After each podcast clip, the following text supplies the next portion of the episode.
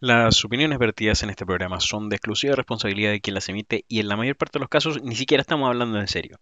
Si usted se siente personalmente ofendido, simplemente piense que estamos hablando de alguien más.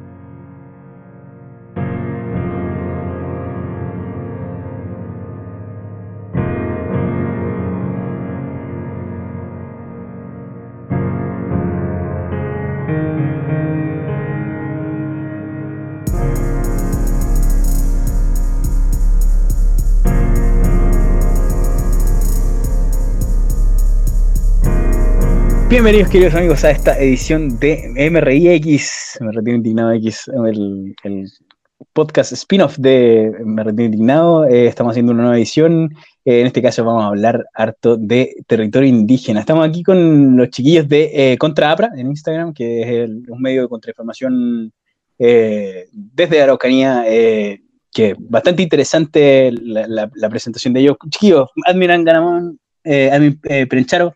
Eh, preséntense, por favor. Bueno, eh, yo soy el, admin que se va a identificar como Pelantraro y bueno, soy eh, admin de Contra APRA.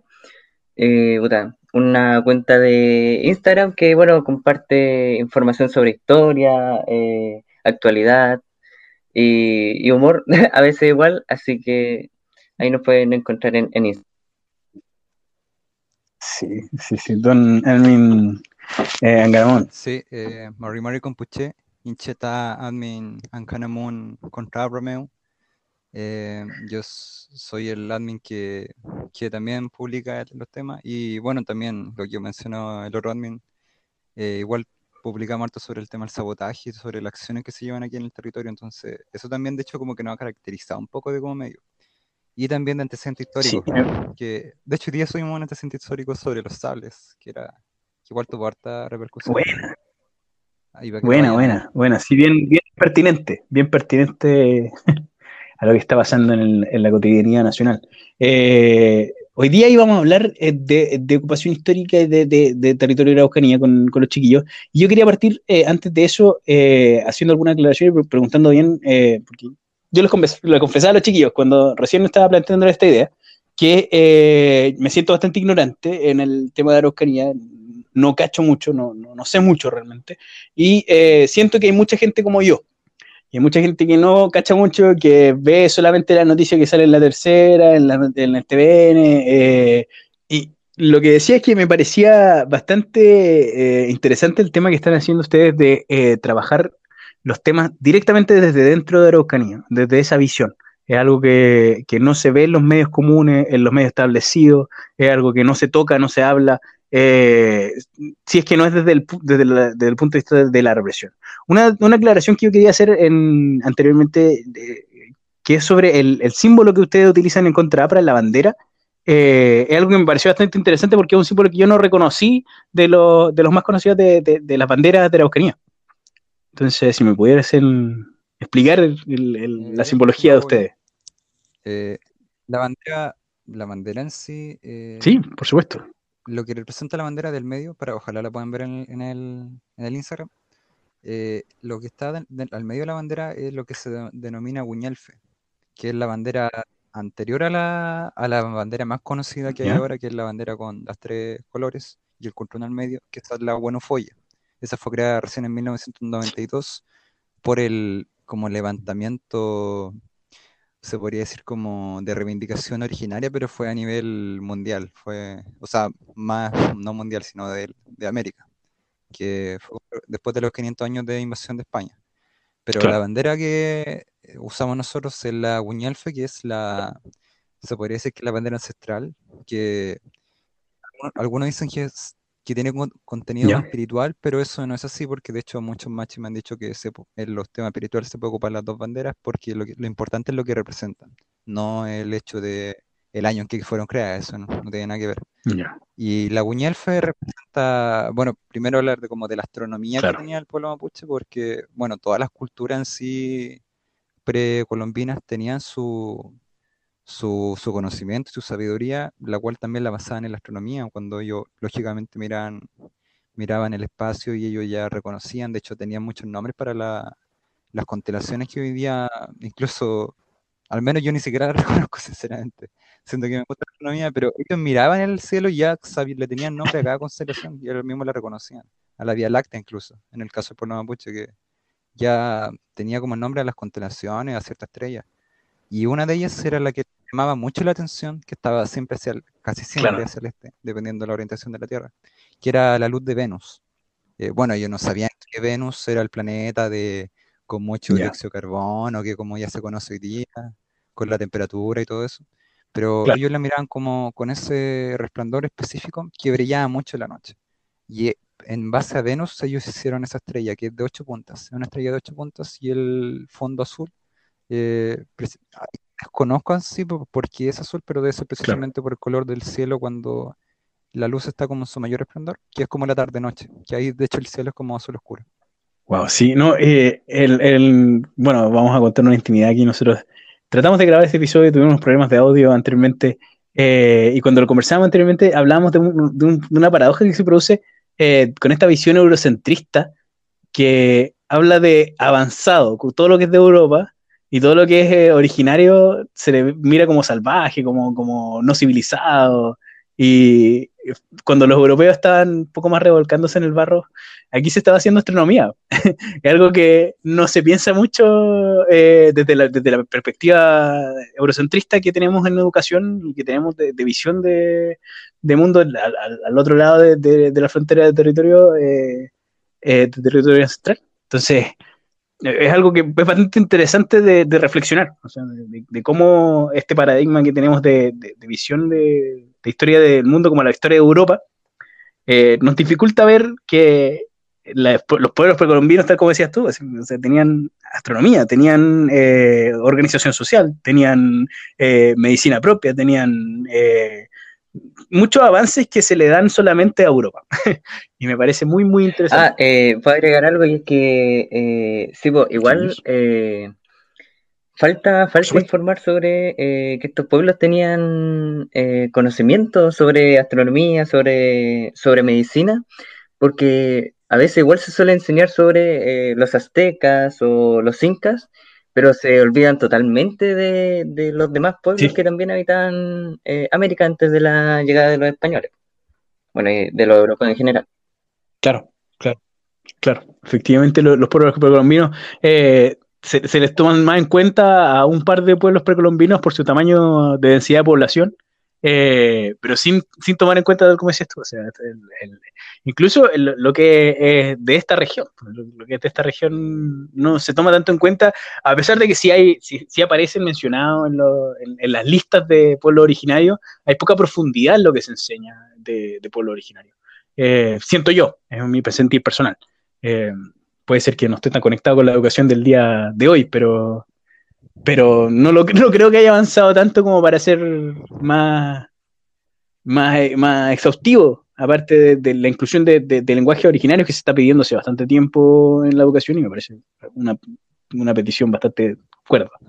Eh, eh, no respecto a lo que estáis hablando, igual como que no sé qué pensará la gente, pero como que últimamente eh, en estos últimos años, menos de 10 años, incluso 5, ahora recién como que se está valorando un poco ya a los pueblos originarios que quizás no eran como tan conocidos anteriormente. Por ejemplo, todo el mismo mm. típico de los, el ejemplo de los Serlan, de los Yaganes, de los Chonos, eh, y los Aymaras, que no sé por qué los Aymaras están como tan infravalorados si ellos tienen un conocimiento enorme que yo he aprendido incluso en este último tiempo, yo siendo mapuche incluso, que incluso ellos tienen muchas palabras en común con el Eh, tienen muchos términos, incluso hay apellidos que se repiten allá en, la zona quechua con la zona aquí de Hualmapu, porque había una conexión entre estos pueblos que quizá antes no, y esto lo aprendí hace poco, de la conexión espiritual, la conexión eh, lingüística y la conexión de sabiduría que había entre, entre la zona del Tahuantisuyo y la zona de acá de, la, de Hualmapu. Que entonces es así ir conectando como cierta red entre varios pueblos. Wow que, bueno, no solamente los Aymaras, cuantos otros pueblos también para la... Claro. Hablando aquí solamente de la zona de Chile, de lo que ahora es Chile. Eh, pues la zona guaraní, la zona de Argentina, todos esos lugares. Esos lugares. Sí, pero efectivamente habían pueblos originarios que eh, se ignora su, conocimiento y se ignora también, tal como decías tú, pues, los lazos que tenían entre ellos eh, culturales, económicos, ese tipo de cosas no se mencionan en la historia eurocentrista porque se le da esa atribución de, generar cultura, de generar avance solamente a los avances europeos y eso me parece pésimo. Me parece una óptica pésima que, no hace perder un montón de cosas que, podríamos recuperar como, como pueblos, como pueblos que conviven.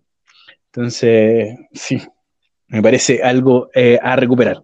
Eh, dentro de lo, de lo, que estábamos hablando eh, de ocupación, que era el, tema que estábamos hablando en pauta, que hablamos en, el intento fallido anterior, tú nos explicabas el, el, tema de los territorios, porque no, no es un solo territorio, si bien el territorio mapuche, uno mira, dice solamente el territorio mapuche, es como más compleja la, la, división de los territorios en, esta área. Eh, bueno, lógicamente la gente conoce como Walmapu, por ahora últimamente como que es un concepto como más, más internacional, incluso de hecho en Europa también la gente, hay mucha gente que sabe lo que es Walmapu. Pero dentro de lo que era Walmapu sí había muchas divisiones de, de, las personas, o sea, en sí dejar claro que Mapuche es gente, Mapu es tierra y Che la gente. Pero esta gente de la Tierra estaba en Walmapu, que significa como todo el entorno de, lo, de donde vive la gente de la Tierra. Y esta gente estaba dividida según los territorios, según la geografía, ¿cachai? Y estaba hacia el norte, estaban los Picunches. Ah, antes de eso. Eh, esto es Nulumapu, lo que hoy es Chile, que es de la cordillera de los Andes hacia el Océano Pacífico, eh, lo que se denomina Nulumapu. Se puede escribir como NG N-G-U-L-U-M-A-P-U,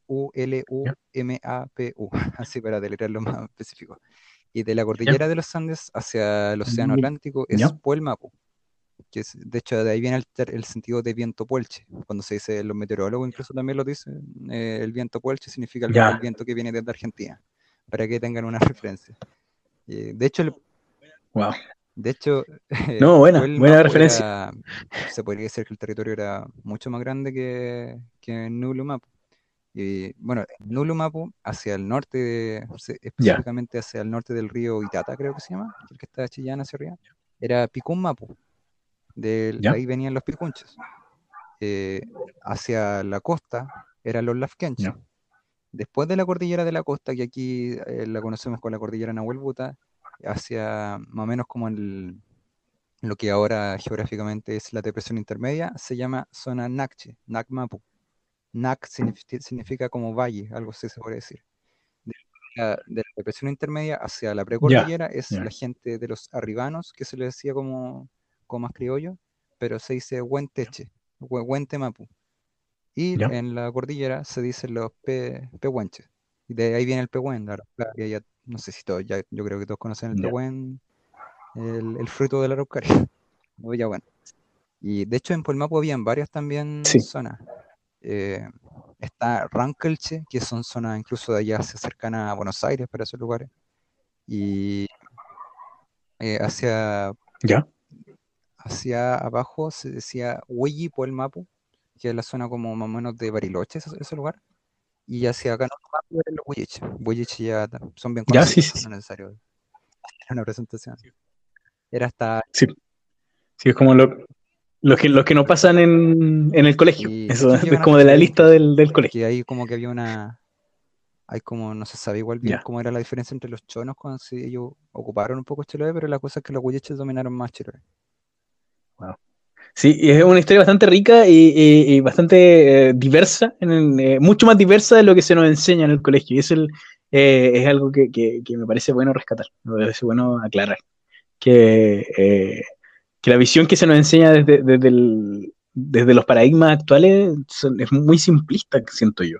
Siento que es muy simplista y que le quita la, complejidad cultural, la complejidad histórica a, estos procesos y, hay que reivindicarlo. Eh, siento yo que hay que reivindicarlo. espera, se me olvidó eh, eh, el, el tema de que el picuenche, el, el, el y el huilliche era como diferente al mapuche, que era, era como un pueblo aparte. Y eso lo estableció el historiador Ricardo Eh, no recuerdo en qué año, pero en el año 1900, mm. cuando empezaron ya a ver estos movimientos, o sea, 1990, eh, ciertos historiadores ya lo refutaron, incluso en el Mapuche ¿Ya? refutaron eso, diciendo que era una total falsedad de que eran distintos, ya que el Huilliche, el, el mapuche que se, se, divide entre Lafkenche, Nakche, Huenteche y Pehuenche, eh, y junto con el Picuche resultaron al final ser el mismo pueblo.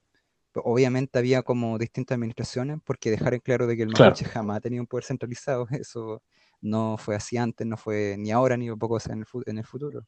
No hay nadie que represente en sí al pueblo mapuche, entonces ahí como que decían, ah, no, que son distintos, son distintos territorios, por lo tanto esos son los mapuches. No, resulta que los picuenches también son mapuches el huelliche también es mapuche y el polche también es mapuche.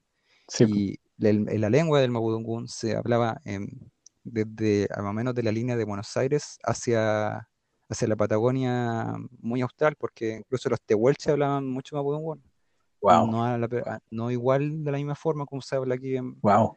acá en lo que ahora es la Araucanía, pero de hecho la expansión tehuelche llegó en 1905, eh, el cacique mulato que se llamaba, recuerdo, que él llegó hacia la zona de lo que ahora es Magallanes, hacia cerca de, Punta Arenas. Y ellos hablaban el Mapudungún. Se puede decir que el Mapudungún llegaba de Punta Arenas hasta Buenos Aires, si es que no más arriba. Wow. Qué, complejo el tema porque sí, pues, desde el colegio se nos enseña que son pueblos aparte, clasificados en una lista, eh, y eh, harto de esto es mala comprensión de los historiadores de la época sobre lo, que realmente había detrás de, esa frontera eh, del pueblo mapuche, porque, eh, bueno, vamos, a tocar el tema ocupación en, unos minutos de, cómo, cómo, se produce este, este choque de, cultura con, la llegada de los invasores españoles. Eh, y bueno, eh, ahí eh, se produce, esta, este, hay una frontera bastante marcada entre, entre los, españoles y, los pueblos originarios, y hay poca comprensión, poca comprensión de lo que había adentro, no era un fenómeno eh, a estudiar a cabalidad, simplemente a poner en el libro y se acabó. Y la historia ha ido reivindicando su ah, complejidad. me, gustaría agregar algo antes de, continuar con la pauta, y eh, que entre los, pueblos que, últimamente, eh, menos mal, han sido reivindicados, como los Seilman, los Selnam, eh, me gustaría agregar al, pueblo Chango, igual que ha sido el, último que, ha sido reconocido. En, en septiembre del 2020 y de hecho van a poder participar en la convención constituyente. Así que, bien por ellos. Eh, tienen una página en Facebook que se llama Consejo Nacional del Pueblo Chango, por si lo quieren seguir. Así que nosotros igual compartimos su bandera, muy bonita, por cierto. Así que eso. Me parecía importante mencionarlo. Qué buena, por supuesto, me parece un buen dato, un buen dato de, pueblo originario que es el tema central. Eh, Partamos con, con el tema ocupación. Eh, don Gramón. Desde, explicando más o menos como desde, desde la llegada española, porque hay que contextualizarlo bien, ¿cachai? Porque, Exactamente. Eh, incluso mucho de lo que se reivindica. Sí. Ah, no sé cómo explicarlo, pero como que toda la historia está conectada, ¿cachai? Ya. Claro, claro, no, no, tiene un, tiene un contexto histórico que, que es importante aclarar. Eh, desde el principio, o sea, cómo se produce, eh, cómo empieza la historia de la ocupación eh, que tiene repercusión hasta el día de hoy, pues hasta, hoy mismo tiene repercusión la, ocupación española, entonces es importante contextualizarlo como tú decías. En todo, en todo momento como que se van repitiendo, se van como repitiendo ciertos patrones culturales que tiene el pueblo mapuche, que, bueno, comenzándose como la llegada española, no sé si todos sabrán historia, pero anteriormente había habido una, guerra con los incas, también porque intentaron invadir intentaron invadir Gualmapu, pero fueron detenidos por los picunches y un poco algunas tropas mapuches que hubieron en ese entonces.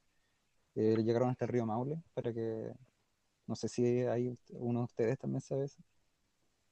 ¿No? No, no yo no, sabía, así que... Ya, sí, para no ver... Siga Intentaron en medio de Mapu, llegaron hasta Río Maule, fueron detenidos por un ejército de 2.000 personas, donde incluso habían mujeres guerreras en ese entonces. También destacar eso, que habían mujeres que también eran entrenadas para ir a la lucha. Eh, y llegaron hasta río Maule, bueno, los incas igual como que tomaron ciertos controles de algunas zonas, pero fueron como más para enseñarles su, agricultura, porque igual ellos eran, eran como más tecnológicos, así se podría decir. Y eso fue, bueno, claro. duró poco en realidad, esa, esa, ese control que tuvieron, porque fue como uno, uno ese conflicto antes de que llegaran los españoles. Bueno, ya después saltando todo eso, porque ahí ya otro tema. Ya. Eh, la historia de Gualmapu ahora sí comienza ya ¿Sí?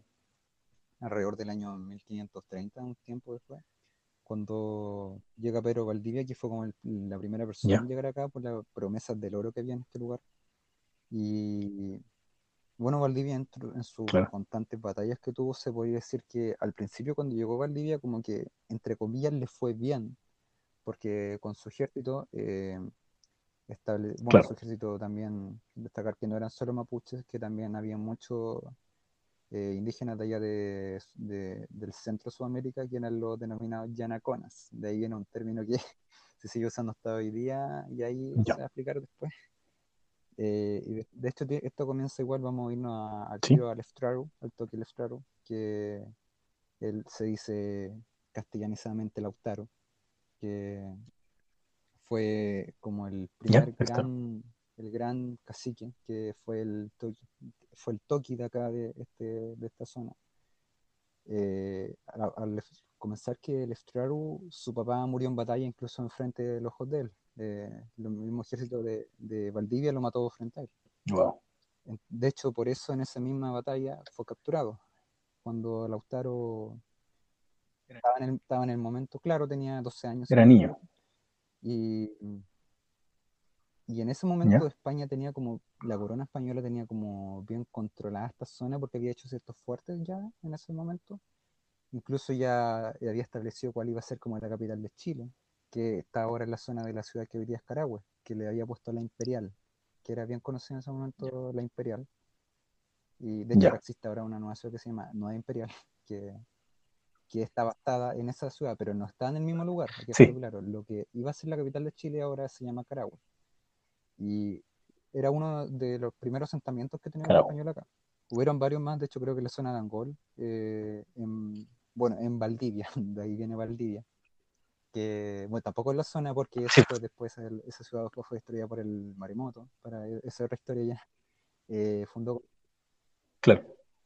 Sí, eso es otro, otro costal. Otra ciudad que era Concepción, y bueno, y la ciudad que fundó para el norte, pues Santiago de la Nuestra Madura y toda esa zona de allá.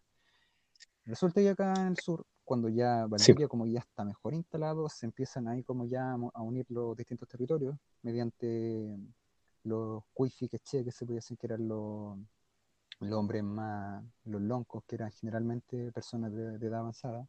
Entre ellos estaba Colo Colo, que era muy importante, ahí viene Colo Colo el nombre. Eh, que fue una de las personas que unió este territorio, se puede decir que era como un futalonco, porque era el que unía los territorios. Y, eh, uno de verdad, un futalonco de verdad, no uno de mentira. Ahora es bien. Sí, después vamos a tocar el, tema del, futalonco más, más, mucho más adelante. fue el lonco de ese entonces. Y en esa generación importante se fueron los grandes, se levantó, empezó como ya Lautaro a darse cuenta, también había una generación que era, salía ahí Galvarino, bien conocido incluso a nivel internacional por su, por cuando le cortaron las manos y se puso hasta cuchillo de, de las manos para seguir peleando. Claro. Está Calfulicán, eh, que se dice Caupolicán para castellanizado que era el cacique el más fuerte ahí en la historia también. Todos tienen como su historia característica, que estuvo con Treo tres días con el tronco al hombro y fue elegido el, el toki de esa zona. No sé de qué zona era Culiacán, sí. Solo sé que el Lestraru era de zona Nakchi, eh, de Nakmapu, de lo que ahora es incluso la comuna Cañete. Por ahí, de ahí era Lautaro. Ya, Lautaro, bueno, ya no voy a dar la vuelta porque yo sé que, de hecho, pueden buscarla. Eh, aprende las técnicas de Valdivia, las tácticas, la estrategia, porque ve que incluso el pueblo estaba, estaba, perdiendo mucho, muchas batallas. Eh, el avance español fue como bien significativo, pero resulta que aquí, bueno, igual habían, había mucha resistencia, a veces ganaba más el español, a veces ganaba el mapuche, pero generalmente ganaba el español hasta ese entonces. Cuando Lautaro claro. ya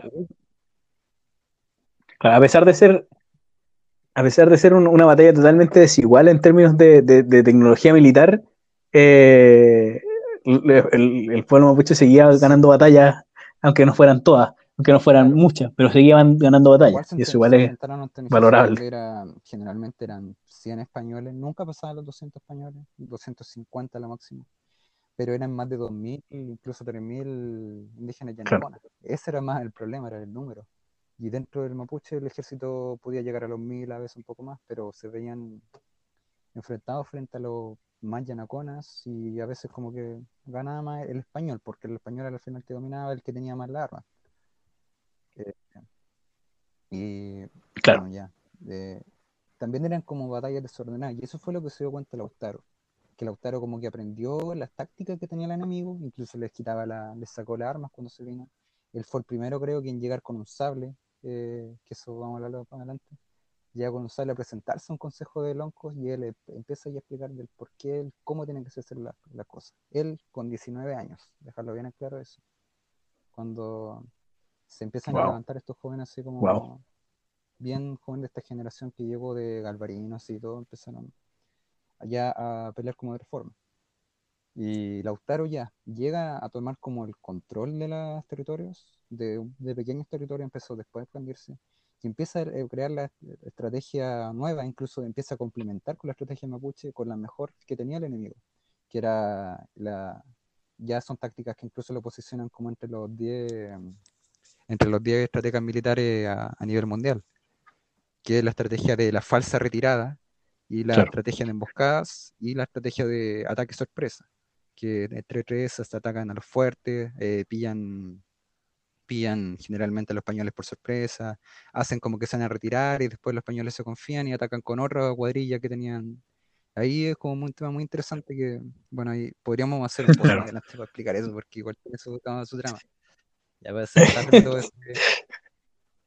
Sí, pero, pero es muy, entretenido el tema de, estrategia militar en el sentido de que, de que había mucha innovación en ese sentido, en, esa área. Sí, sí, había mucha innovación eh, en comparación a otros pueblos indígenas que, que claro, ante la, la, la, capacidad armamentista del, del ejército español, eh, pueblos con mucha razón se rinden, o sea, después de perder mucha gente se, rinden, y el pueblo mapuche desarrolla estrategias nuevas, eh, innova en, en, batalla para poder mantener a los españoles fuera de su territorio, que es un espíritu histórico que hay que, hay que adaptar, siento yo. bueno, se me olvidaba eso, que también es muy importante y como que ya marca totalmente la diferencia, que el, el, que el mapuche logra dominar el caballo, que era la gran arma que tenía el español eh, empieza incluso ya a confeccionar sus propias armaduras, a empezar a atacar de otra forma, a quitarle los sables que ellos tenían para usarlo en su contra. Entonces ya el español ya se dio cuenta que siendo que España era como, era el imperio español, para los que no saben, era el imperio más grande de lo que había en ese entonces. No existía un imperio más grande. Era la, era la potencia mundial y, en ese momento. tenían el mejor, el mejor ejército, que después hablar un poco de eso. Eh, y se enfrentan aquí ante un pueblo que se dan cuenta que no tenía una estructura centralizada, que eso yo creo que ya es lo que marca totalmente la diferencia de, de los incas, de los aztecas, de los mayas, que son los más conocidos. Eh, bueno, los mayas ya no estaban presentes, se lo habían... Ahí, ahí, está la claro, con los mayas. Pero, sí, pero... Eh, de todos estos pueblos eh, se enfrentan al mapuche donde atacaban un líder, ya se descabezaba y de la nada surgió otro líder de otro territorio y vencía al español. iba el español iba a otro lado, asesinaba al líder, después se montaba otro líder y con su ejército atacaba. Entonces se le hacía imposible al invasor en general, como digo, incluso al Inca le costó mucho llegar ahí al Maule. Acá pasó lo mismo, que no había un, no había un líder en sí de todos los territorios, de lo que yo incluso antes les dije, que era Lafken Mapu, Nak Mapu, Huente Mapu, Pehuen Mapu. Ellos llegaban a un lugar, pero de la nada se enfrentaban con otro ejército. Claro. Y incluso en los mismos, los mismos grandes tierras, los Mapu, eh, en los Lafkenche tenían varios ejércitos, el, los Nakche tenían varios ejércitos, entonces eso le hizo muy difícil al español. Y esto, bueno, después de Lautaro falleció por, fue asesinado en, una, en un ataque sorpresa que también hicieron los españoles, que bueno, para dejar en claro bien, Lautaro, la idea del Lautaro eh, era generar el máximo ejército, el más fuerte, eh, juntar todo el ejército más fuerte de, la zona ya, de lo que ahora es Arauco, para la provincia de Arauco, y eh, atacar Concepción. De hecho, atacó Concepción, destruyó Concepción, y su misión era atacar Santiago, ya expulsar a, los españoles ya como definitivamente. Y en ese camino, eh, bueno, llegaba algunos a, pedir ejército a los mismos mapuches de esa zona y a muchos le decían que no. Y, generalmente también, igual los, españoles se puede decir que tenían como cierto, algunos grupos mapuches como aliados para decir que conseguir como su comida, sus cosas así. Y Lautaro se empezó a dar cuenta de esto. Y Lautaro como de picado, que hay como una... Ahora los fachos como que se aprovechan de esa, que Lautaro les quemaba las casas a estos, a estos traidores, pues. Y de hecho estos traidores a los mismos, y a los mismos yanaconas que lo traicionaban a él. Que ahí viene el término yanacona. Del el yanacona era la persona que traicionaba al ejército mapuche para traer al invasor, ¿cachai? Que ya hubo como tal traición en el pueblo que igual como que esos mismos mapuches perjudicaban al otro mapuche y esos mismos a veces eran yanaconas que se hacían pasar por mapuche. En el caso de la emboscada que mataron a Lautaro fue por culpa de eso. Wow. Y bueno, ya ahí termina Lautaro, que pero Lautaro ya vino como a cambiar, fue como un, yo digo el ejemplo fue como un Bielsa, ¿cachai? Como que vino a ordenar todo el, todas las selecciones de, en este caso de Guerrero, y ya tuvo otra forma de jugar, ¿cachai? Ya después claro. los Rostokis, pero fue Lautaro el que hizo, la, hizo el gran cambio, ¿cachai? Claro, hay, hay una frase eh, en, en que, eh, que es, eh, si uno cae, eh, mil se levantarán. Si uno cae, eh, diez se levantan. Yo así está en castellano, sí. De hecho, diez se levantan, eso. Dejar en claro igual ¿Cómo, se, cómo es?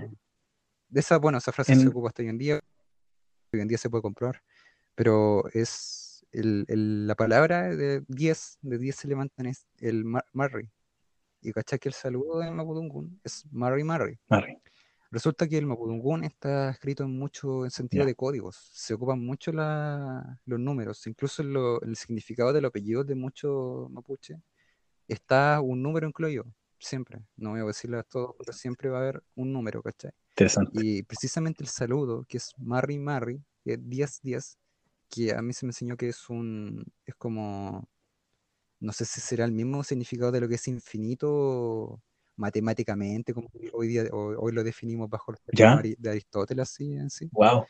Eh, pero es como precisamente hablar de ¿Mm? algo que nunca se va a acabar. El Marri es como, por eso es el Marri Chihuahua. 10 veces venceremos significa por siempre venceremos. No, no es como el típico término occidental de definirlo a ese número 10, sino que se refiere a mucho más allá. Eh, claro, como algo como, una cantidad enorme de veces. A eso se refiere, que a veces es difícil explicarlo, fue muy bueno explicar eso. Sí, no, sí, me imagino, me imagino que porque, porque traspasar el, el eh, de un lenguaje a otro siempre es difícil, nunca es fácil eh, hacer, hacer traducción. Pero, pero es muy interesante este tipo de código, eh, tal como decía, que, representa bien el espíritu de, la lucha del pueblo mapuche. Entonces, sí, me parece interesante rescatarlo. Siempre pasa en todo el idioma. Esa, esa expresión. No son de directa traducción. Pero, bueno. Sí, es muy difícil traducir eh, directamente. volviendo al tema. Sí, eh, continuamos. Ya estábamos ya cuando ya, ya no estaba el que era el más fuerte, pero sin embargo se siguieron, el mapuche siguió avanzando contra el español. Y hubieron ciertas, ciertos puntos en que ya una generación, que esto es bien importante recalcarlo, que creo que pongan atención a esto, sí. Eh, se levanta una generación en ese momento que nace cuando existe esta lucha contra el español. Que esto es bien importante, porque se levanta, se empieza, o sea, se levanta, se cría, ¿cierto? una generación especializada en la guerra, que son la guerra para nosotros se dice huaychan, la palabra huaychan, y los guerreros se dice huaychafe. Ese es el término concreto para nosotros. Y esto, huaychafe, que se empiezan a criar de esta forma, muy similar a lo que ustedes pueden ver en la película 300. El, absolutamente muy similar, exacto. A los de una forma muy se puede decir como bruta. se, se podría decir que, claro, como decir, hoy eh, pobrecitos de la forma en que los creaban, pero era la forma que había que ser para ser superior al enemigo, porque no era solo el español también. Por supuesto. Exactamente. A la altura de la situación. El a la altura de la situación. Ellos lo mandaban, eh, lo mandaban Claramente. de la misma forma de entrenamiento, con fuerza durante varios días, lo mandaban al bosque sin comida, ellos mismos tenían que, eh, sin ropa, los mandaban absolutamente como a los lugares muy inhóspitos también. Los mandaban a la cordillera a entrenar en plena nieve. Eh, practicaban también el uso, del caballo. Lo, incluso había como. Habían juegos como de maltrato, incluso se puede ver ahora que, que como claro, es como mal visto, pero eso le sirvió a esta generación para ser la más fuerte, porque esta generación fue la más, la más fuerte, la, la que pudo vencer en sí al español. Y a esta generación se levantaron los, los Claro, la generación Exactamente. más aguerrida. Aquí se levanta el toque entrar, que este ya vendría siendo, al menos para muchos mapuches, ya. es el más fuerte de todos los toques que se crearon. Y de hecho, y el otro, el otro el cacique era Ancanamun. Y por eso nosotros también queríamos eh, reivindicar los nombres como administradores eh, en base a Pelontraro, Ancanamun, Huayquimilla, otro de los grandes caciques que se levantaron de esa generación. Y bueno, hubieron muchos más, no voy a nombrarlos todos ahora, pero esa generación fue la que peleó la batalla de, Curalaba en 1598, para que tengan una idea. Estaba hablando de 1530, se levantaron esas generaciones y en el, año 1598 esta generación, pongámosle generación dorada ya, para que tengan una idea, es la que logra vencer definitivamente al español durante, en la lucha armada. Que esa, esa fue muy importante la batalla de Curalaba, que quiero que le recuerden bien, porque eh, marca un antes y un después en la guerra de Arauco. De hecho, eso para muchos historiadores como que marca el fin de la guerra de Arauco. Porque después de esa batalla hubieron, hubo la, uno recuerdo creo que se llama guerra defensiva, cuando el mapuche ya intenta, o sea, perdón, el español intenta evangelizar al mapuche. Y ahí también hubo otro problema. Venían ahí, bueno, siempre llegaron así como el, típico dicho que la, Biblia, ¿cómo era el dicho? La Biblia por delante, la espada, la espada por atrás, para quitar las tierras. Ya, aquí como que llega precisamente eso, porque acá el mapuche, o sea, el español llegó al ataque directo, pero ahora como que ya empezaron a meter católicos, eh, monjes, creo que misioneros, creo que era misionero. en su tiempo, así. No sé si cachan más que antes. Sí, eran como los más esparcidos, sí, sí, como los más esparcidos, muy probablemente jesuitas eh, en, esa época, por acá. no me extrañaría que fueran las misiones jesuitas. Porque ahora Chile dominó mucho el jesuita. Y bueno, pasa un tiempo, pero posteriormente el español se da cuenta que no puede ni siquiera evangelizar al mapuche. Entonces ya hasta el año 1641 eh, ellos firman ya un tratado de paz ya permanente, ya esto ya pone, de pone un fin definitivo a la guerra Arauco en 1641 está hablando como 110 años después de la llegada de Valdivia. Y este establece y reconoce a la nación mapuche, que eso es como bien importante. Es el primer tratado firmado entre ya los loncos mapuches con la corona española. ¿Ya? Para definir el territorio de lo que iba a ser. Sí. Em, incluso marca un territorio, ya se deslinda como una que se va a crear un cierto comercio entre el mapuche y el español, porque bueno, para que no sepan, y todavía no existía Chile en 1641, pero sí existía la ciudad de Concepción y Valdivia. Y hacia el lado del Atlántico existía la ciudad de, de, de Bahía Blanca, se me olvida siempre el nombre. Y aquí esto pueden leerlo incluso en un libro que se llama El país de los araucanos, que es de un escritor argentino que después no puede, puede dejarlo anotado.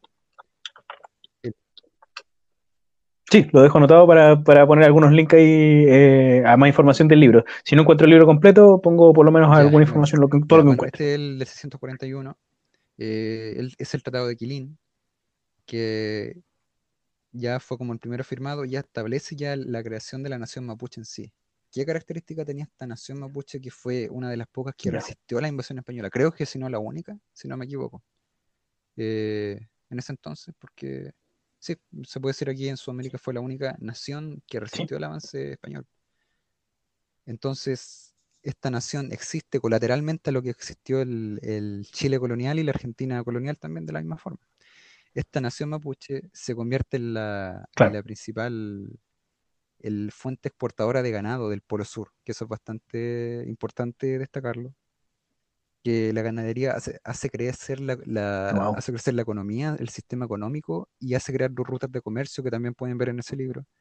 Eh, bueno, pero Cayuquio creo que también tiene una historia, en esa historia secreta mapuche que también recolectó un par de historias de lo que era Argentina.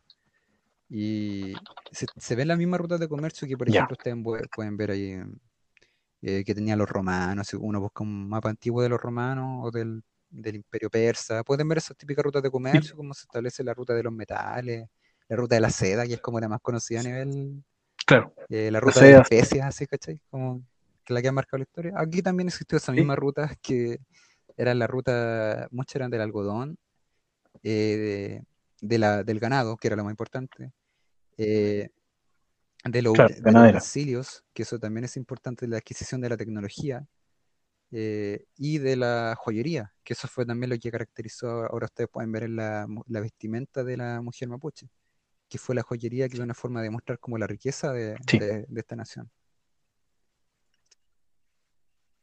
Claro, y que había un trabajo también en metales, que, que eh, bastante avanzado para, el tiempo, eh, que igual como decís tú, se puede ver en, las expresiones culturales directamente. Sí, exacto. Y bueno, eh, dejar en claro que antes también se me olvidó mencionar, antes de, estaba hablando mucho antes, y esto incluso antes de Cristo, eh, según los vestigios arqueológicos y antropológicos, eh, habían subculturas que yo creo que, no sé, según mi percepción, puede haber sido como cultura pre-mapuche, por así ponerle un nombre. Eh, ellos manejaban el uso del cobre. Incluso cerca de donde vivo hay, hay un hallazgo arqueológico que wow. de utensilios de cobre completamente, de incluso armas de cobre que tenían ellos. Eh, pero no hay, no hay un registro hasta ahora, no hay un estudio que lo compruebe que era en sí el mapuche. Por eso le, le, pongo aquí entre comillas cultura pre-mapuche. Aquí eso es cerca, sí, cerca de Temuco para que tengan como idea de dónde es. ¿Dónde fue el hallazgo eh, arqueológico? Qué, interesante igual eh, que, que, lo que estaba diciendo anteriormente. O sea, el, europeo estaba revolcándose literalmente en el barro. y aquí había trabajo en cobre, había astronomía, había medicina, eh, y, la educación eurocentrista nos hace mirar como que aquí no había nada antes. Aquí era territorio vacío, habían unos pocos pueblos originarios y llegaron los, españoles a, modernizar las cosas. Y eh, en la práctica lo único que hicieron fue retrasar el progreso. Mm, bueno, se puede ser de una forma que también, porque aquí ya existía un conocimiento de todo lo que se, de todo lo que, de todo lo que claro, en Europa. Por supuesto. Mm, no sé qué otra forma se podría decir. Eh, claro. Sí, eh, no, por supuesto. avanzando, ahora como ya avanzando el año 1825, qué importante ese año, porque el año es el año en que el cacique Mariluán, que se podría decir que también era como un gran lonco, eh, establece el Tratado de Tapigüe. Y ese Tratado de Tapigüe fue con el pueblo chileno ya independizado, o sea, la nación, el país, la República chilena ya independizada. Sí, sí, eh, ya era República. la República, sí. Sí, ya era, se podría hacer. Sí, pero, pero era, Sí, estaba un Chile naciente. de Chile en ese entonces. Qué importante destacar eso. Que Ramón Freire eh, es como, se puede decir como, para nosotros como que, bien querido históricamente porque fue la persona que establece que aquí hay una nación y esa nación se va a respetar e incluso se va a, comerciar con esta nación y se le va a respetar sus fronteras, que eran, en ese tratado dice que es del Biobío hacia, hacia la zona del norte de Osorno porque la zona, para que sepan, Osorno ya había sido como adquirido por los españoles y ya estaban dentro del título del título de la corona española, por lo tanto después fue cedido a Chile. En el territorio huiche existían los, también los títulos de comisario antiguamente, que eso es bien importante destacarlo. no sé precisamente qué significa el título de comisario, ahí voy a tener que buscarlo sí o sí. Pero es porque después voy a hablar del título de merced, que hay como una diferencia en ese sentido. Que que incluso Ramón ah, Freire establece una ley de esos títulos primeros de comisario para la zona Huilliche, que incluso se lo leí hace poco, que estableció 73.000 hectáreas de allá de protección a los, para los Huilliche. Pero esas 73.000 hectáreas después fueron violadas por los mismos, los mismos civiles chilenos. Entonces ahora ya no existe nada de eso, de lo que era ese título, ¿cachai? Que era como un dato freak para dejarlo ahí. Ya. no voy a hablar de algo que no hacemos. No, iba a después cuando hablemos de, ocupación y reducciones y ese tipo de cosas, porque igual es un antecedente histórico a tener en cuenta para, para, más adelante. bueno, después ya, después de 1825 de Tratado de Tapigüe, eh, viene como la historia igual que destacable, que es de Calfucurá, que significa Calfu es azul y Cura eh, como roca, se puede decirle, un mineral. Significa roca azul, para, para complementar con lo Y el, el cacique Calfucurá fue incluso denominado el emperador de las Pampas por los argentinos, por la, la lo que venía siendo en ese entonces la República Argentina. Y Calfucura logra, bueno, Calfucura nació en la zona chilena, cerca del volcán Yaima, por aquí nació. Y la zona de este lugar, eh, esto es como más, ya, más mapuche, más interno, pero para contarlo. Eh, se dice que la zona de acá era, bueno, no se dice, eh, fue así. Era zona del Huichafe, no sé, si recordáis la palabra Huichafe, que era el guerrero, los más guerreros eran los más brígidos, eran de la zona de acá, de zona de Chile, la zona del, norte de la Araucanía. Eran como, y es, por, eh, es porque aquí estos lugares se iban moviendo por la misma guerra que hubo contra España. Las familias, los LOF, se iban moviendo de zona. Entonces aquí en este lugar se establecieron los más fuertes acá lo que fue la, zona de Araucanía. Y de aquí viene Calfucura, se va hacia Puelma, a lo que es Argentina. Resulta que Calfucura eh, incluso logra dominar hasta con la frontera de Argentina. Fue la máxima, la máxima expansión que tuvo Gualmapo en su tiempo. Eh, fue hacia la zona argentina que igual no fue, no es como dejar en claro de que no, el mapuche invadió, porque ahí viene la creencia de que el mapuche viene de Argentina o de Chile, y es como bien importante como refutar eso. Eh, el mapuche ha estado, sí. se formó Está presente en todo el territorio. No es que, no es que venga de ahí, de acá, exactamente. Estaba de antes. Estaba... esa, ese ataque también fue por problemas que hubieron entre los, los indígenas de los borogas, que se me olvida el nombre los Boroga, eran, eran como, eran aparte del mapuche, nunca fueron en realidad mapuche, pero ellos en sí se, hubo como una mezcla entre estos pueblos y ellos como que se identificaban mapuches, ¿cachai?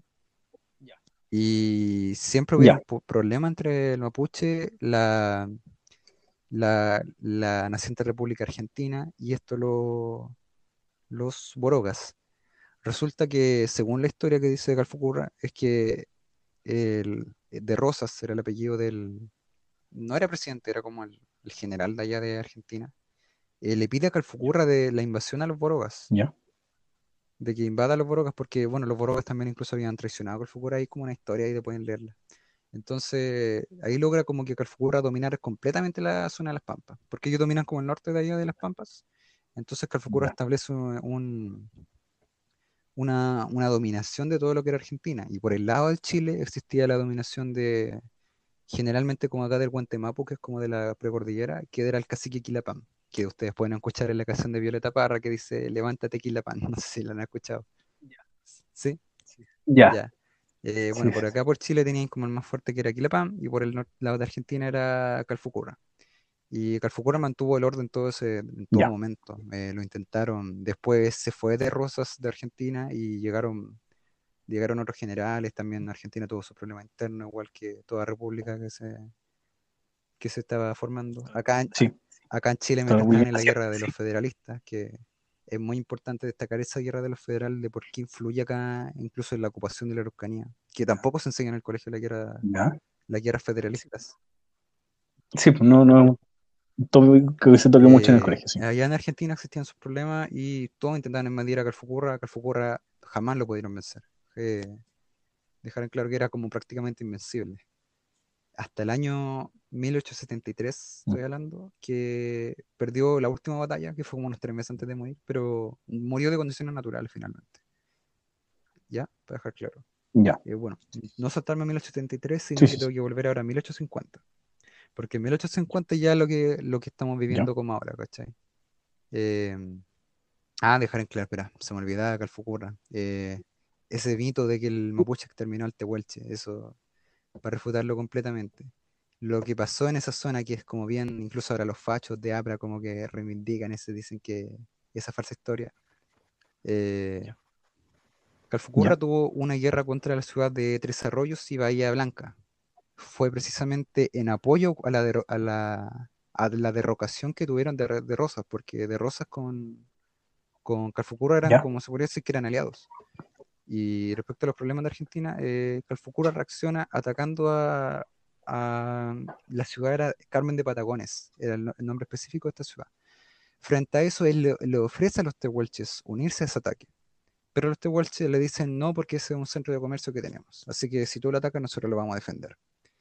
Y bueno, llega Calfucurra a la zona con sus guerreros, que no eran muchos, pero eran como los mejor entrenados por él.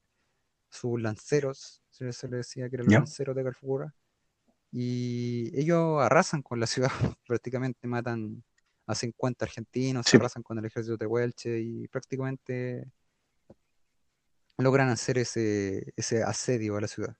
Y en base a eso se ha instalado el mito de que, de que el mapuche, ahí lo van a escuchar algún día de un facho culiado que le diga que el mapuche es terminal tehuelche, y eso es completamente falso porque incluso el tehuelche tenía, eh, tenía como, eh, se había expandido incluso hasta la zona de, la, de Magallanes hacia Argentina. Eh, ya, bueno, volviendo. Era como importante destacarlo igual.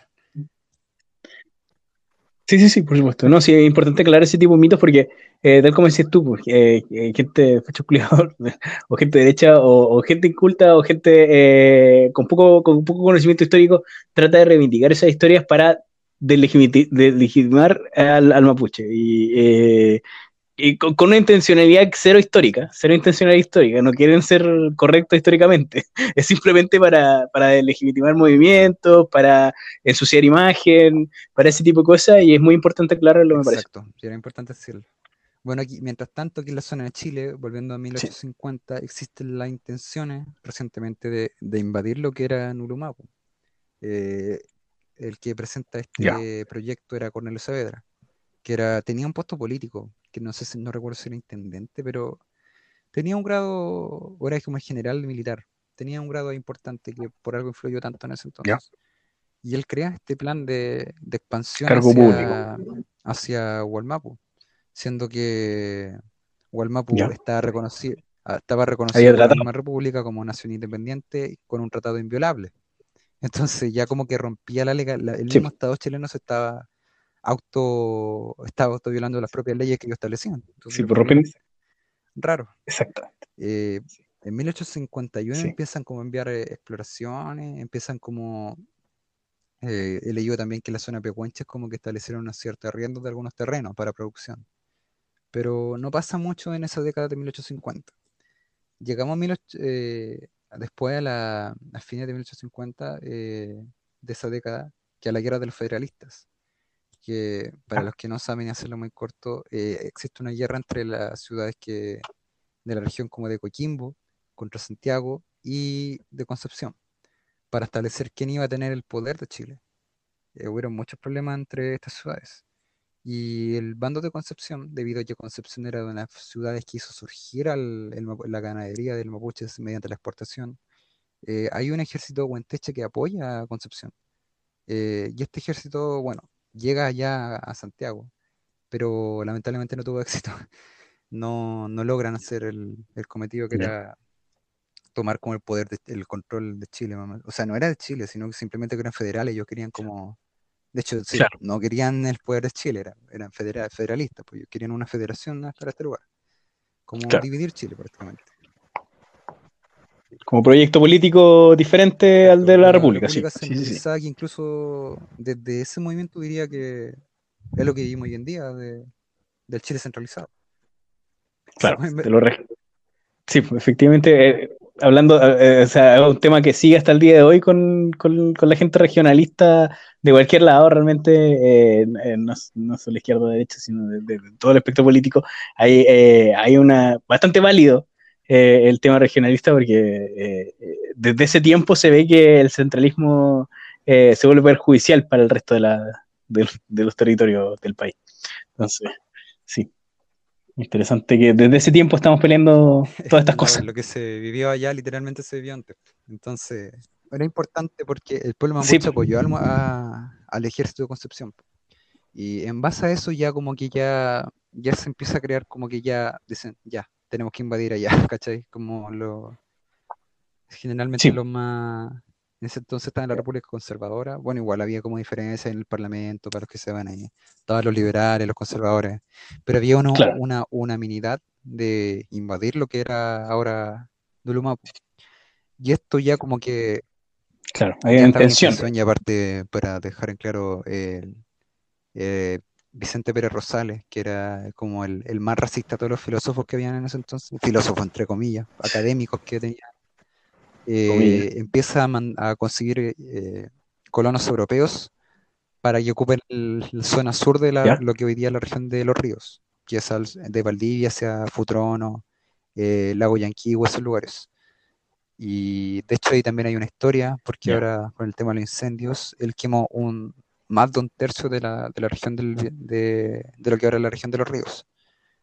Y eso como bien, todo ese desastre ambiental fue simplemente para justificar para que llegaran los colonos alemanes, para que los europeos no, no vinieran como a civilizar, específicamente aquí a los huilliches, como para que vinieran a calmar a los indios principalmente, como era, lo miraban aquí. Y eso fue durante la década de 1850, que fue como, se podría decir que fue una ocupación más pacífica, ¿cachai? Porque no, no he leído antecedentes de una, una batalla en sí que hayan dado los huellas para ese entonces. Al menos no he leído hasta ahora. No sé más si alguien sabe más. Pero en 1860, ya, en 1860 eh, llega el francés, el famoso rey de la Araucanía y las Patagonias, que se dice Antoine de Townes. Yo no voy a pronunciarlo en francés porque sé algo francés, pero no sé cómo se pronuncia. Antoine de yo tampoco, así que no, no se preocupe, no se preocupe, yo tampoco. Cero francés. Para los que no, no le pego a nadie. Francés, ahí después nos pueden decir cómo se pronuncia realmente. Sí, nos pueden corregir, arroba me retiro, eh, me retiro pod en Twitter, nos pueden, pueden corregir eh, es la pronunciación. Eh, Antoine, ¿cuánto? Townens, así se escribe. Ahí no sabemos, no quiero pasar vergüenza frente a eso. Claro, sí. no diga cómo se pronuncia. Bueno, eh, este personaje que se denomina Rey, bueno, se enseña ante la justicia chilena que, era un loco, que de hecho lo tomaron preso para que sepan, después lo expulsaron de Chile. Y hace poco, ¿cachai? Que estaba leyendo que Antonio de Taunes eh, tenía la intención, no era, no era un loco, por así decirlo, que me sorprendió a mí como que leer la historia, porque a mí también me han enseñado que era como prácticamente un esquizofrénico, así lo enseñaban de que era él. Y él, para hacerlo corto la historia, él quedó encantado con el libro La Araucana. Él la leyó allá en Francia en 1858. Y en 1860 llega él acá a la zona de Chile. Y él llegó a, Valparaíso, Santiago Solado. Y durante su venida acá a la Araucanía, él conoció al cacique Quilapán, que igual era algo bien importante porque Quilapán no se, no se dejaba conocer por lo que denomina el Huinca, que era persona extranjera, no se dejaba mucho ver que había la diferencia entre, entre este francés.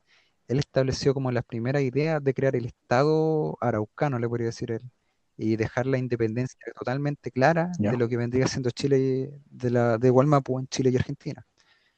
Y frente a eso, él tenía incluso su plan y fue incluso hasta querido por muchos mapuches porque él ya, ya con estableciéndolo él, dijo que él iba a conseguir el apoyo de Francia para lo que era aquí la zona mapuche. En realidad los franceses todavía ni siquiera lo habían pescado, no se, no se sabía mucho de eso. Bueno, no alcanzó a hacer nada tampoco porque lo tomaron preso casi inmediatamente después de eso, no pasó más de un año. Y, y ese antecedente que no alcanzó a hacer nada, pero según ellos, según el, Estado de Chile ese entonces, significaba que iba, iba a llegar Francia a este lugar y que Francia iba a invadir, iba a invadir Chile. Mm. Esa era como que la, excusa que en realidad, la, excusa ya. Sí, sabíamos que ellos ya estaban muertos de ganas por invadir aquí y matar a los mapuches y quedarse con este territorio, solamente que necesitaban ya esa justificación que, que rebalsar el vaso por la, por la soberanía territorial y el patriotismo y un montón de cosas más. Sí, la integridad del país y bla, bla, bla. claro. entonces. Y ya en 1862, eh, eh, Cornelio Saavedra ya llega a este lugar y empieza primero mediante la, estrategia de la estafa a Mapuche. Llega, claro, con el ejército. Ya. Em, no llega con mucho ejército para ese entonces, llega con un poco. Y empiezan a llegar a la zona del norte de, el, norte eh, el norte de lo que era Gualmapu, que era como la zona de ahora de Biobío, donde en ese momento también se creó ilegalmente la provincia de Arauco, que era bien importante ese punto porque eso ya demarca ya la... se viola el Tratado de Tapigüe. Ya de ese momento ya el Estado como que decide de forma ilegal invadir este territorio. Y ese Claro, violando su propio tratado. Incluso irónicamente los mismos políticos de, esa provincia eh, establecieron sus fondos de forma ilegal aquí en esta zona. Estando tú viviendo, ¿cachai? Que vivía una familia mapuche y de la nada llega este bueno y les dice, oye, ustedes son parte de mi fondo, así que tienen que ser mi inquilino, los mato, ¿cachai? Como que llega alguien a tu casa y te dice, oye, tú eres parte de, estás dentro de mi fondo, ¿cachai? Claro, ahora eres parte de mi fondo, eh, claro, se pone afuera de tu casa te construye una casa ahí afuera de tu casa y dice que ahora es parte de su fondo, sí. De hecho, subimos una historia sobre eso que se llama Historia Lafkenche en dos minutos, que ahí le explica todo ese tema. Eh, Interesante. Vamos a poner al, al, post por ahí en, los comentarios. Eh, y bueno, después llega Cornelio Saavedra con esa estrategia de la estafa que habíamos dicho. Eh, no llega como directamente a la batalla con el mapuche, sino que mediante estafa, claro, y obviamente amenazas, llega donde habían familias, principalmente eh, estafan a los caciques, que aquí viene la historia del cacique Enrique Levián, que era de la zona de lo que ahora es la comuna de Lomaco. Eh, él poseía en sí eh, una zona de 10.000 hectáreas, y él la, dominaba, el cacique. Y el Estado de Chile, le, por esas 10.000 hectáreas, le ofrece otras 900 eh, hectáreas en otro lugar. Más provisiones para él, utensilios, mucha comida, según lo que prometió, y muchas cosas más de lo que prometió el Estado mediante el ejército. Eh, resulta que las 10.000 hectáreas de, Enrique, de Enrique Levián la adquiere el Estado, pero lo que venía para devolver, que eran las 900 hectáreas, nunca se las pasaron. y eso está documentado en el está documentado en muchos documentos. La mayoría de esos documentos están en el Museo Histórico de Angol, para que sepan más directamente. Em, y los utensilios tampoco jamás se lo pasaron, jamás se lo devolvieron. De hecho, después amenazaron de muerte a ellos para que se unieran. Tenían que trabajar como inquilinos en el nuevo fondo que se había establecido donde antes estaba su casa, prácticamente. ¿Cachai? La historia de este país. Mediante estafa del Estado. Y así que su familia terminó trabajando como de inquilino después de ser la dueña de ese lugar, que es bien importante. Ese es un caso específico, hubieron muchos más, pero no voy a ponerme ahora para no Claro. Está documentado y está de fácil acceso. Muchas más estafas que hubieron en ese entonces. Eh, también está como de la zona de Chochol, que también hubo una estafa ahí en. O sea, una amenaza incluía, incluía la estafa, porque siempre era la amenaza después de.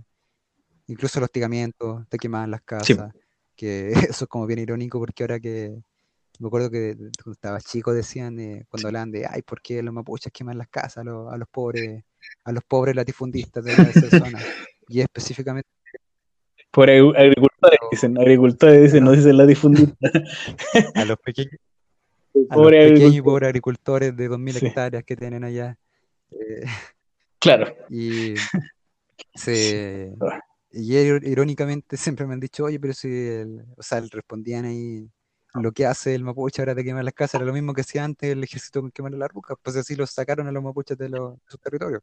Sí, y hay un contexto ahí, hay un contexto ahí, o sea, el, el, el, mapuche si, si realiza una, una, acción de defensa, de autodefensa, eh, acción directa, ese tipo de cosas, es por una razón, o sea, no es porque, ah, hoy día tengo ganas de quemar casa, no, no, una weá así, o sea, eh, y como hemos estado conversando todo este rato, o sea, hay una razón histórica para la rabia del pueblo mapuche que, eh, que cuando uno mira la historia nacional y la historia del pueblo, del pueblo mapuche es evidente, es evidente la razón de la rabia eh, y, cada vez se ve más en cómo va avanzando la historia. Exactamente. Que, de hecho, precisamente eso, que fue la ocupación chilena, que eso fue como la más... No es que el mapuche hoy día vinieron los los narcochavistas soviéticos, chinos, a molestar lo que le dijeron, ah, oye, hoy día tienes que ser terrorista y vaya a quemar a un, a un pobre agricultor de 2.000 hectáreas, una wea así. Claro. Pero la gente tiene esa visión y una visión completamente rara y completamente ignorante de, de no solamente el contexto contemporáneo de, de, la ocupación eh, chilena en territorio araucano, eh, eh, sino histórico, o sea, histórico de hace 500 años. Entonces, eh, es una visión ignorante decir, ah, no, estos son puros terroristas que quieren puro destruir todo, cuando hay, como mencionaba antes, hay razones históricas y contemporáneas eh, potentes y profundas para la rabia. No es algo que, que surja de la nada claro. o del, de, un capricho momentáneo. Juan Pichón, que, que ahora que estuvo hace poco en Pauta Libre, que es militante de la CAM, eh, reveló la, la verdad detrás de, de, este, de, esta acusación de que la, la, la, CAM o los mapuches están relacionados con la FARC o con, o con Maduro. Y es que, bueno, detrás de esa, de esa acusación hay puro, hay puro racismo. Ahí, ahí está firme la creencia de que el, de que el mapuche no, no se puede organizar sin, sin ayuda extranjera. Sí, hay un paternalismo eh, eh, subconsciente, de, sí, latente, total, de que, de que, claro, pues se miren menos racistamente la noche. Ah, ellos no pueden generar una agresión propia, tiene que venir alguien de afuera a, a claro, a, a, instar, a, incitarlo a la violencia y, y, no miran las causas históricas de la violencia, que son evidentes. De hecho, las niegan incluso. Pero. Y las niegan, las niegan, y, o las esconden, o las disfrazan. Eh, lo que hablamos, y bueno, vamos a hablar más adelante del tema del, de, de, del concepto de pacificación, que es una aberración de concepto. Eh, que ahí se nota cómo, cómo, tratan de suavizar la historia, la historia mapuche. La historia de, de, del choque de, la invasión chilena al territorio mapuche. Sí, exacto. Después, eh, de hecho, así va a cerrar lo que dijo mi compa. Eh, hay una, hay una foto de Juan Pichú con, con uno, uno de los dirigentes allá de Venezuela, ¿cachai? No sé si la han visto. Ya. Resulta que. No, no la he visto. Pero... En el otro post que hagamos, ahí va.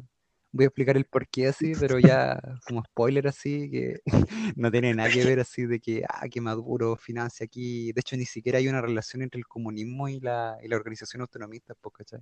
Hay, de hecho, hay un, Últimamente ya hay un desapego incluso que decepciona a algunos, que es como con la izquierda, ¿cachai? Porque resulta que ya ha habido incluso sí, los gobiernos de izquierda han atacado, aquí incluso han sido peor a veces que los gobiernos de derecha. Sí.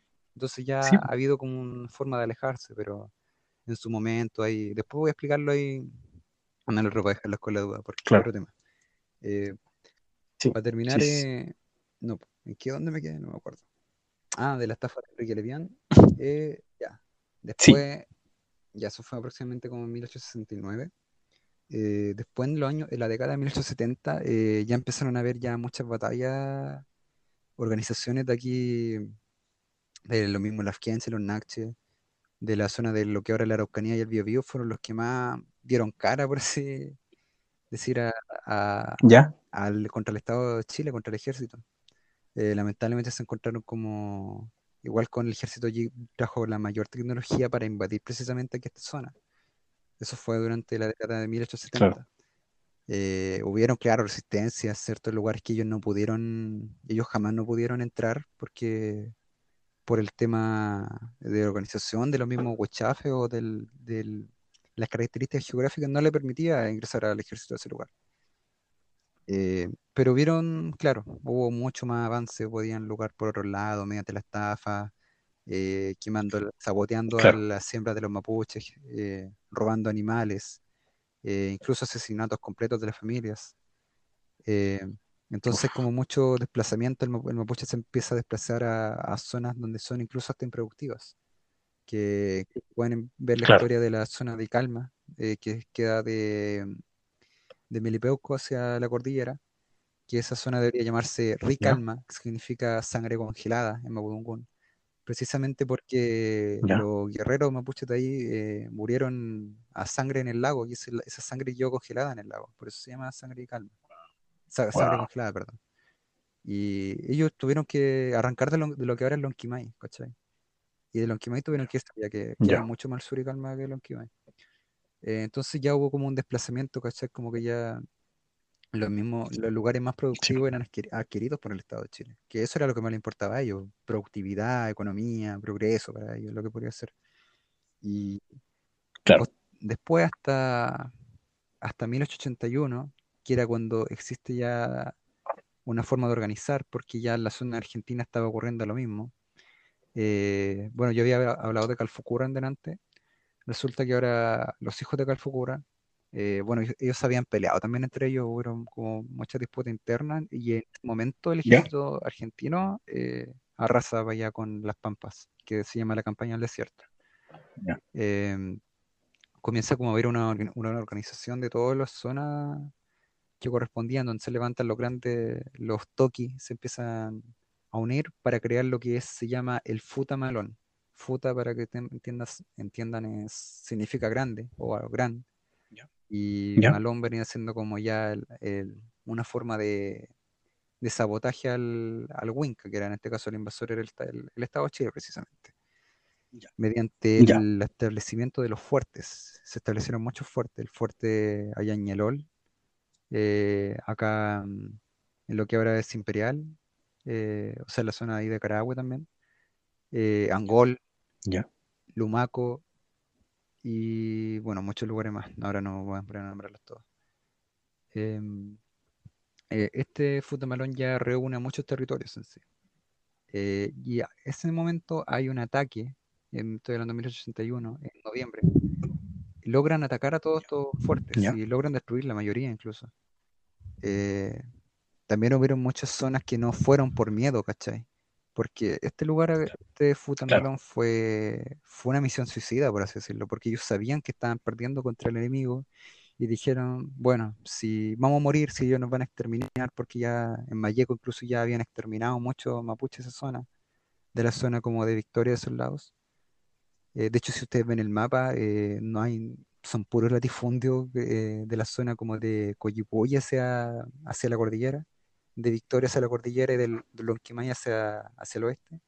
Y es precisamente porque exterminaron a todos los, de los mapuches de esa zona, ¿cachai? si después buscan el mapa, podríamos subir después la cuenta. entonces dijeron ya. Si lo suben, lo pongo como vale. después dijeron, esto es una misión suicida, aquí ya vamos a ir a pelear contra el enemigo, pero estamos claros que incluso hasta podemos morir, que la mayoría de nosotros vamos a morir y, dejarlo así como dar la vida por la tierra, por este lugar, porque ellos sabían que la, precisamente la invasión del chileno sabían que iba a terminar en un tema extractivista, porque había, habían muchos mapuches que ya tenían incluso como relación con los mismos chilenos, eh, incluso muchos que hablar castellano, Ya, ya entendían cuál era la, no eran como indios que entendían el, indios que lo que pasaba y claro. como que no entendían nada claro e, ellos sabían a lo que venía el Estado chileno dijeron ya al menos si vamos a dar la vida por esta tierra porque por algo somos sí. mapus que sea peleando porque es, lo que es consecuente. es, la forma no, es la forma. cuando dicen no es la forma. Claro, cuando te están robando tus tierras, te están matando tu familia, no, no es la forma, hay que hacer una protesta pacifista. Hay, que, hay que escribir un, un, un, discurso.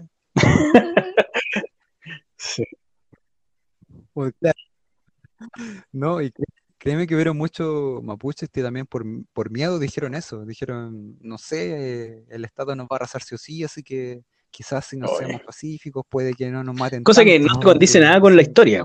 Lamentablemente, eh, eh, si uno ve la historia de Latinoamérica en general, los pueblos que no lucharon fueron exterminados más rápidamente.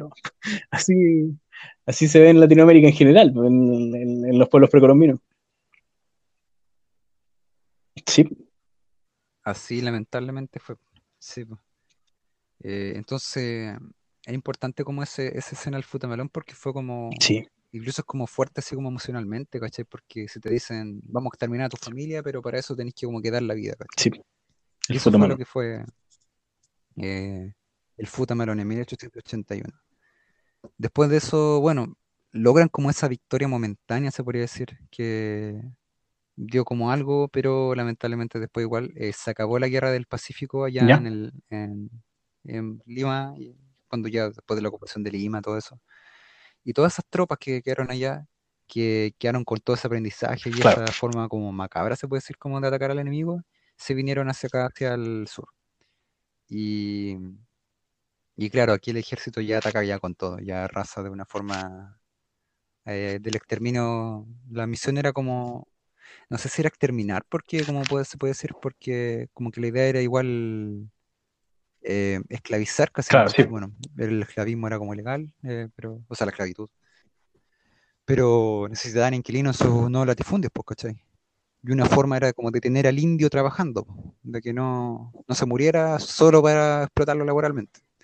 Entonces, claro, ellos arrasan generalmente ya con los hombres, generalmente son los que a los que matan. Y, y después en 1884 ellos ya, el Estado ya logra como el, la ocupación definitiva de estas, zonas. Hubieron unas zonas que no pudieron controlar, que de hecho aquí hay una zona que se llama Rangientoleufu, que queda como entre Nueva Imperial y Teodoro Schmidt, la zona de ese lugar, las comunas, y son, hubieron otras zonas creo que allá cerca de Irúa, para esos lugares, eh, el Estado no pudo controlar, pero como las adquirió a la mala, ¿cachai? Como que hubo una negociación con uno de los de allá, de, de cada de esos lugares, como, y ahí entraron como a, a negociar, se puede decir. Y dijeron, ya, esto lo que queríamos como territorio. Aparte, como el mapa general ya tenían rodeado todo por lado, por, como territorio chileno, entre comillas, ya, ya se incluía como territorio chileno, ¿cachai? Eh, y eso ocurrió en muchos lugares.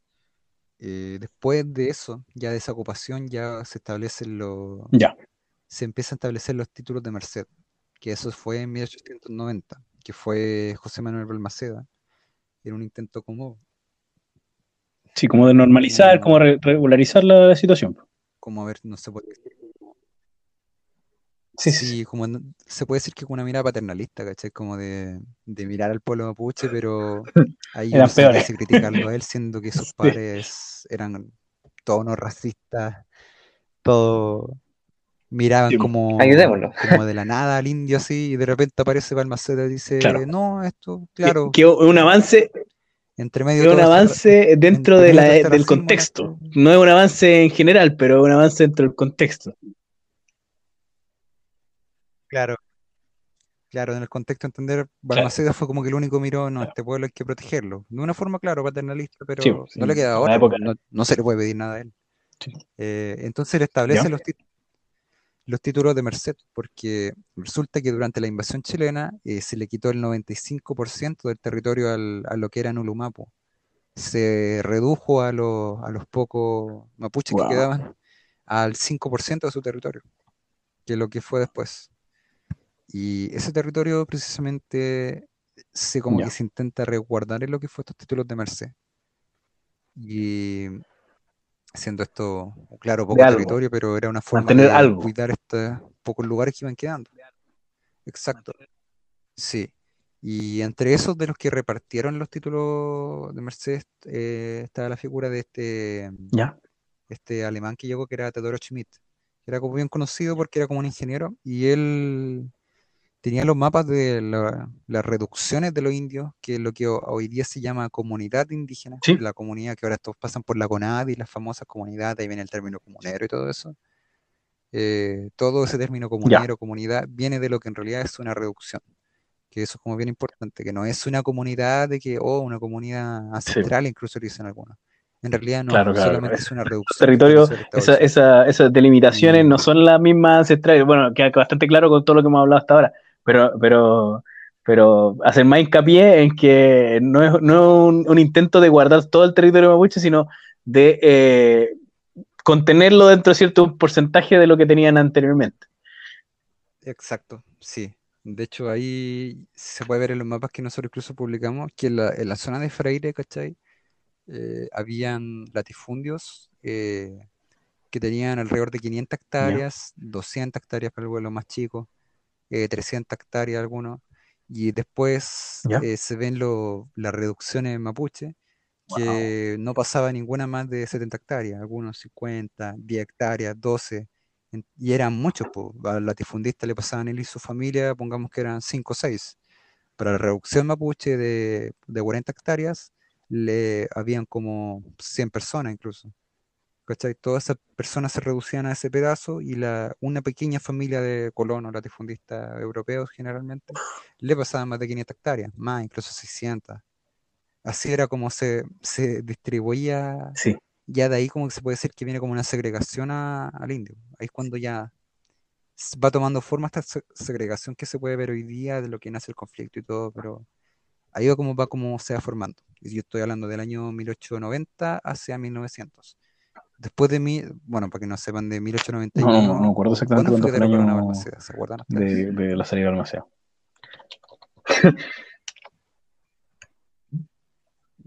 Bueno, resulta que al final los mismos liberales se pidieron al Balmaceda. Entonces, como bien lo, mismo, igual la risa esa figura del liberal chileno, porque el liberal chileno es como el que más vela las leyes y el que más vino a invadir nuestra propiedad privada, que era del mapuche, y que ahora ellos vienen a establecer de que es su propiedad. Sí, no, total, y hasta el día de hoy sigue el carajismo de los liberales en Chile. Sí. es cosa de ver quiénes se consideran liberales en la escena política, eh, Eopol y todo esto, toda esta gente que se considera liberales, en el fondo es un, es un discurso para justificar el fascismo ¿no? Lamentablemente eh, son puras justificaciones racionalizadas de, perpetuar el, orden injusto en el que vivimos. Sí, de hecho, la, así como dato, la mayoría de los políticos liberales de acá de la Araucanía están financiados por Por ejemplo, Felipe Caspo, como el más conocido a nivel nacional. Sí, 1891, Balmaceda, 29 de agosto. Estamos en 1891, claro ahí va Almacea que en paz descanse. Eh, eh, bueno, después llegan las repúblicas, ¿cómo se llaman estas? Las repúblicas parlamentarias. Y ahí se empezó ya a entregar ya los títulos de merced que estableció el presidente de Almaceda. Y ya empieza ya, ahí como que se puede decir que surge lo que fue la segregación eh, del chileno. Aquí como que ya se forma ya al, al indio lo intentan incluir al, sistema chileno mediante las escuelas que empezaron a llegar, eh, la iglesia también, mm, que las ciudades que se empezaron a formar que también le quitaban los terrenos mapuches y los mandaban a vivir a las ciudades, que también eso era algo bien importante, porque habían como lugares donde los mapuches ya no quedaban. Eh, después de esto, uy, olvidé. 1900, ah, ¿Sí? en 1900, bueno, para para entrar como en contexto chileno ya, para que sepan, eh, surge como ya empieza a formarse la figura de... Sí, empiezan los movimientos sociales de, principios del siglo XX que se ven alrededor del mundo, en todo el mundo. Exactamente, que surgen bajo la explotación laboral que, existía aquí en todos los territorios, de las salideras principalmente, pero aquí también en, en lo que acá esta zona existía las minas de carbón. Y ahí también existían muchas eh, explotación laboral, aquí en los latifundios también, eh, incluso hasta muertes por, por todo este tema de explotación laboral. Eh, faltó mencionar lo del, lo del libro de Cautiverio Feliz igual. Ya resulta que en 1723, si no me equivoco, bueno, la, la, durante la guerra del Mapuche en sí, era bien importante destacar que a, a los que tomaban como, a los que secuestraban, por así, para... Tomaban prisioneros de guerra. Eh, el mapuche jamás tenía la... ¿Sí? Los prisioneros de hierro, de, de, de hierro.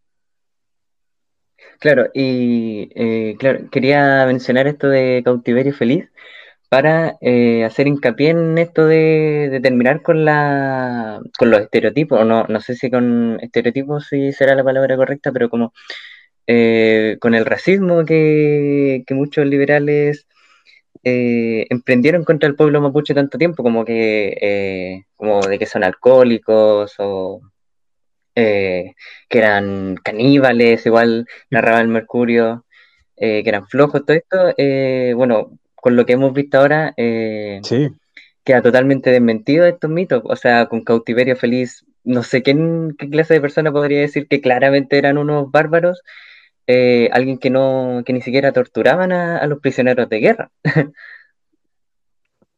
bueno, lo, que hemos hablado durante todo el, episodio eh, con respecto a lo que mencionaba el compadre de Cautiverio Feliz, eh, es que, claro, hay un sesgo, una preconcepción sobre todos estos mitos que mencionabas tú del mapuche, eh, desde, desde, la visión eurocentrista de que eh, Europa es bueno y civilizado y todo lo que es, precolombino es malo y, salvaje, y habiendo astronomía, habiendo, eh, habiendo medicina, habiendo organización, economía, habiendo todas estas cosas, y además de una noción de derechos humanos, que, que, es siglo XX en, en, Europa. O sea, anterior, antes del siglo XX, ya había una preconcepción de derechos humanos en, en, en, en Araucanía en Arauco mucho antes de, de los europeos.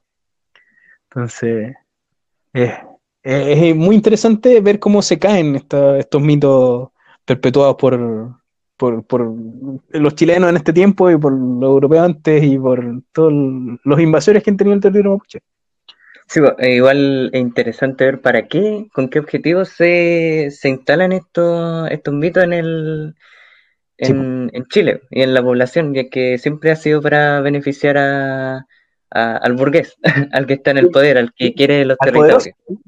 Sí, sí, totalmente. O sea, hay una intencionalidad detrás de, la campaña de prestigio del mapuche que es clara, es clara, es hacerse de los terrenos, es hacerse de, los lugares productivos, como mencionaba anteriormente, esclavizar, ahuyentar, todo este tipo de cosas son fines claros de esta campaña de desprestigio constante y eterna desde, los, desde, el primer encuentro eh, hasta ahora se sigue viendo esta campaña de, desprestigio.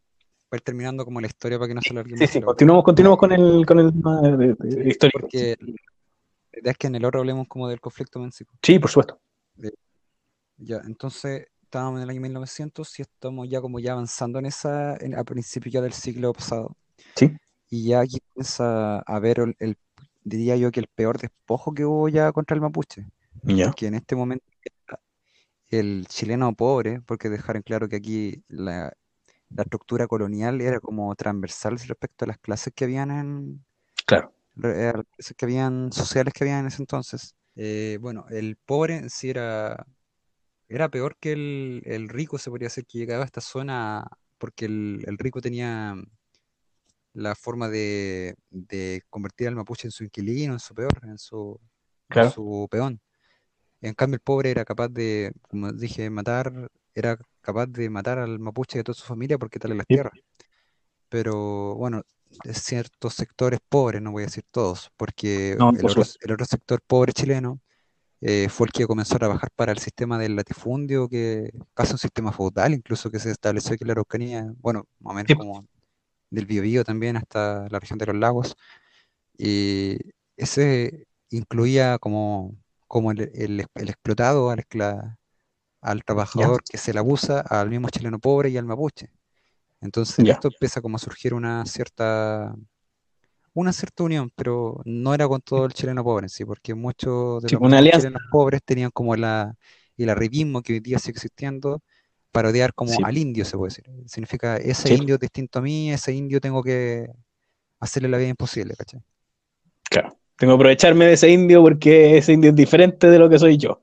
Esa es la mentalidad que tenía cierta gente en ese, ese periodo. Bueno, todavía sigue existiendo, pero... Bueno, sí, hasta el día de hoy existe, pero, pero, pero claro, dentro del contexto histórico que estamos hablando. Sí, claro. Eh, entonces ya, de hecho, en la misma escuela, como que hay relatos que incluso le leído cartas de mismos chilenos que incluso relataban eh, que al, mapuche se le discriminaba a los mismos profesores normalistas que llegaban por parte del Estado, eh, le, pegaban a los niños cuando hablaban mapudungún, que decían no hable indio y le pegaban con un chanclazo en la cabeza.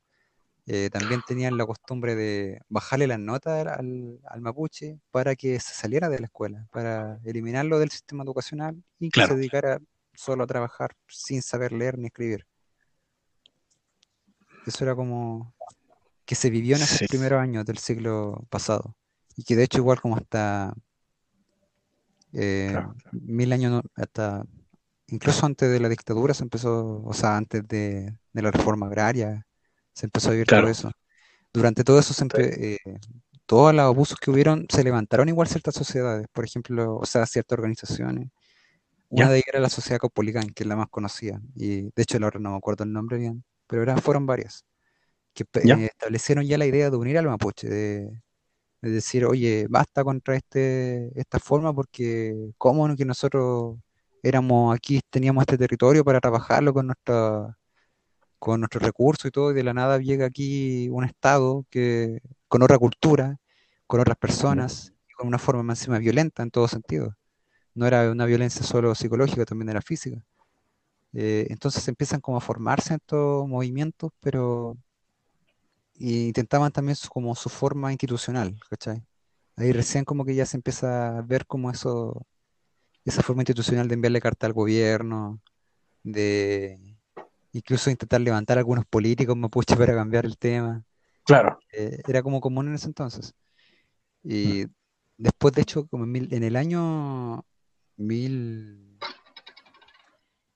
no recuerdo, hubo un grupo de, de parlamentarios mapuche que eran los coño de pan, que eran de apellido. No recuerdo qué año, pero leí un discurso de ellos, creo que del año 1957 o 1959, uno de esos dos. Entonces ellos explican ahí, después podemos también subirlo para resumir todo lo que fue los abusos que lo diríamos la peor época que sufrió el pueblo mapuche, que fue la, el primer la primera mitad del siglo pasado. Después todo ya comienza a cambiar con, con el año 1962, cuando Jorge Alessandri establece esta ley de reforma agraria, que ya como que ya el mapuche como que comienza a ver una esperanza eh, en recuperar algo del terreno que le habían quitado. Que eso, ahí le dejo la palabra al compo porque sabe más. Ah, eh, bueno, tampoco sé mucho más, pero eh, aquí se, aquí eh, después se da un episodio bien importante, creo yo, como en la historia de Chile y en, la relación entre los, chilenos pobres y el pueblo mapuche, que se da en, en la revuelta de Ranquilo, en el levantamiento de Ranquil, que es, eh, bueno, básicamente los, eh, los trabajadores que, bueno, tenían una situación bien parecida como en el norte con las saliteras, que era un sistema que se le pagaban con fichas eh, y, las y que tenían que comprar en las pulperías del mismo, del mismo estanciero, creo que se dice. entonces, un año se da una situación de, creo que sequía, era. Entonces, la pobreza sumada a la escasez eh, y además de que eh, hubo un retroceso en, en, la reforma agraria, en, que le iban a otorgar tierras, eh, que se da junto al, pueblo mapuche, que igualmente se ve acorralado por la llegada de colonos de, Europa, que también ven frustrada su, esperanza de recuperar sus tierras, que se, que se unen para eh, asaltar las pulperías para prácticamente no morir de hambre. Aunque lamentablemente el, levantamiento es rápidamente sofocado por, la, por las condiciones complicadas que tenía el terreno y bueno, por la poca preparación que tenían eh, los chilenos en, en, combate. Si eran trabajadores, no, no eran, eh, no estaban entrenados, nada. Era gente común solamente, eh, gente, común pobre. Eh, pero, relativamente organizada, pero sin un entrenamiento, sin una, sin una mentalidad de guerra, sin, sin eh, claro, sin una formación para la batalla que, obviamente hace que termine en, tragedia esta situación. Claro, de hecho, eh, no me acuerdo, en, creo que eran, fueron cientos de muertos los que se dieron, pero claro, en, eh, busqué como registros del gobierno y bueno, ellos creo que casi no cuentan muertos y bueno, solamente cuentan algunos arrestados, pero bueno, no. Sí, esas cifras tan difíciles de sí, son, son difíciles de, obtener registros fidedignos. Claro, claro, claro, especialmente cuando la historia lo escriben los vencedores. Sí. Entonces, sí. Sí, sí. En, estamos en 1934, entonces eh, es Ranquil. Sí, ya. Eh, después volviendo a lo que era la reforma agraria. ¿Ya? Eh, ya estaba hablando que eso fue en 1962, ya en 1960 y ya después cuando después del gobierno de Alessandri ya empieza Frei Montalva ¿Sí? y respecto a esta toma de tierras, porque igual se convirtieron como en un proceso burocrático después de eso. Ya ahí surge la figura de, cuando surge la figura de la, de la izquierda revolucionaria, se podría decir. Sí, sí, Esté uno a favor o en contra de la izquierda independiente, simplemente buscan lo que era como la una poca dignidad de, lo que era el pueblo de lo que era el pueblo, específicamente aquí yéndonos hacia acá, eh, los campesinos y principalmente los mapuches, los cuales querían recuperar incluso algunos de los terrenos de los títulos de merced que se habían perdido para este entonces, porque los mismos fundos, ese 5% de territorio que quedaba de lo que era el mapuche, los latifundistas atacaron ese 5%, incluso, por lo tanto quedó menos terreno de lo que eran. Y, terrible. Bueno, ya después cuando llega como la entrada de, de movimientos revolucionarios a este lugar, eh, claro. que subimos un video de eso, de eso respecto, eh, eh, empiezan como a tomar, pero incluso no a terrenos que, que estuvieran precisamente bajo título Merced, sino a lo que empieza a surgir como la idea de reconstruir un poco el Gualmapu, de lo que la, aproximadamente 10 millones de hectáreas que habían aquí en la zona de Chile. Y logran recuperar eh, unas 800 mil hectáreas aquí en todo, en todo el territorio aquí de Biobío hasta más al sur, hacia cerca de Osorno. Ya. De esas 800 mil hectáreas, eh, las recuperan así, algunas pasaron por el Cora y otras fueron recuperadas prácticamente con palabra, como se decía, como se decía entonces, porque, claro, eh, porque se hacía como de forma violenta para recuperar lo que de verdad, de verdad era de echar a la difundista de esa zona. Que subimos un, video eso que explica un poco más sobre eso, de por qué, de cómo entró el MIR a este lugar y el. ¿Ya? Eh, no sé si otro movimiento habrá entrado, no sé si el otro admin sabe, o fue solo el MIR.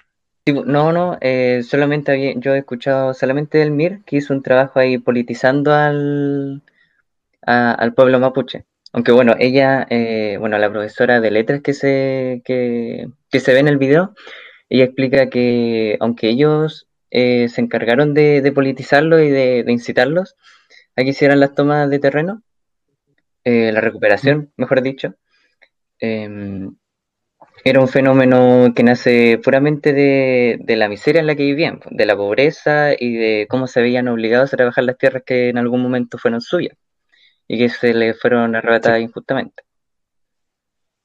Claro, eh, y eso igual eh, con lo que hablábamos anteriormente de, de, la presencia de, elementos foráneos en, en, en, Araucanía, eh, si bien hay un diálogo, hay un diálogo entre, entre diferentes organizaciones de diferentes lugares, ya sean nacionales o internacionales, hay un diálogo de, aprendizaje, de intercambio de, experiencia. Eh, eh, no hay un financiamiento directo de la, de, de, la causa Mapuche por, por, por Maduro, por, George Soros, no sé, lo que se le ocurra a estos fachos de, inventar, de porque no es necesario, o sea, no es necesario que exista un elemento externo para que la gente se dé cuenta que sus condiciones han empeorado históricamente y necesitan reivindicarlas, no es necesario que haya un elemento externo. De hecho, ese video que ese video que es de 1900, no sé qué año, de 1968, 70. ¿Ya? Eh, ellos decían que instruían al mapuche un poco como en la ideología izquierdista, sin ni siquiera hablar de lo que era la izquierda, ni siquiera le hablaban de ellos, ni siquiera sabían quién era Marx y tampoco le interesaba saber porque ellos ya, ya, tenían la base ya de lo que querían recuperar, ¿cachai? Ellos no tuvieron que hacer ese trabajo ideológico que quizás en muchas partes de Chile, claro. que igual fue efectivo en ese entonces, pero aquí con mapuche no era necesario. No, no la, cosa ya existía de antes. Y eso es, importante de, tomar en cuenta al momento de que esta gente eh, hace este análisis de, los elementos externos al, pueblo mapuche para poder eh, radicalizarlos, comillas. No, no hay una necesidad de ese elemento externo. no, existe. No, no, no. Sobre todo ¿Mm? porque un pueblo en el que la memoria permanece viva. eh, ellos saben lo, que perdieron, saben lo que pasó, no necesitan que alguien de extraño se los venga a contar. Sí, sí, claramente. Entonces, eh, ahora también igual podríamos mencionar la, ya que estamos en 1970, podríamos mencionar la, ley indígena que, promulgó Allende. Ah, sí. Que bueno, fue promulgada en el, en el 72 bueno, y que incluía la, restitución de tierras del, pueblo mapuche eh, colectivo, quiero decir, porque después ya vamos a ver por qué eh, enfatizo lo de colectivo. Eh, también lo de promover un sistema cooperativo de tenencia y explotación de la tierra y bueno, promover el desarrollo con asistencia técnica, con créditos, con... Y claro, y con planes de, educación. Entonces, yo creo que fue un, un avance bien importante para, para, lo que viene a ser el pueblo mapuche. Al fin se le, está devolviendo por la vía legal un poco, un poco de dignidad. Claro, Claro, claro, claro. Y bueno, y, la historia es bastante clara lo que pasó con todas las intenciones de, del, gobierno. Le cayó encima la bota militar. Claro.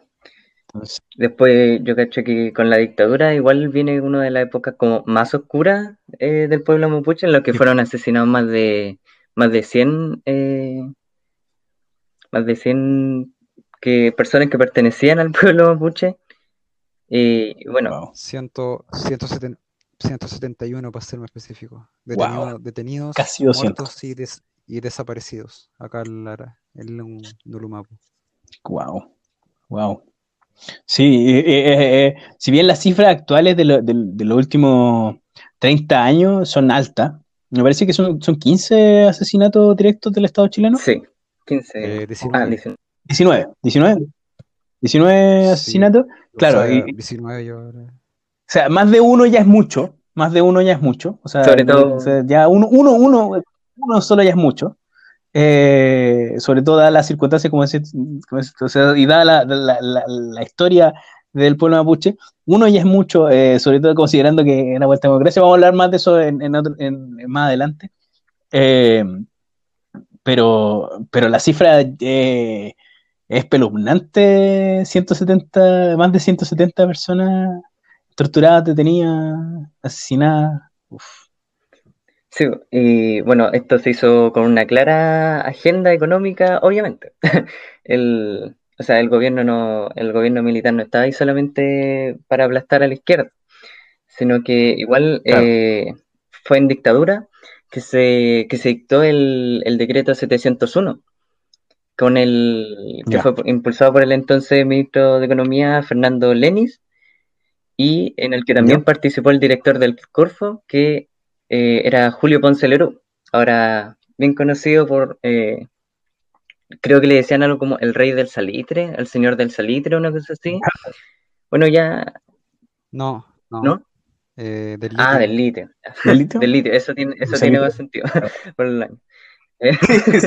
ya, y bueno, el, el, objetivo del decreto, del decreto de ley 701 era impulsar el desarrollo forestal, bueno, y el desarrollo industrial de, papeleras, y con el supuesto objetivo de combatir la erosión de los suelos en cerros y riberas de río.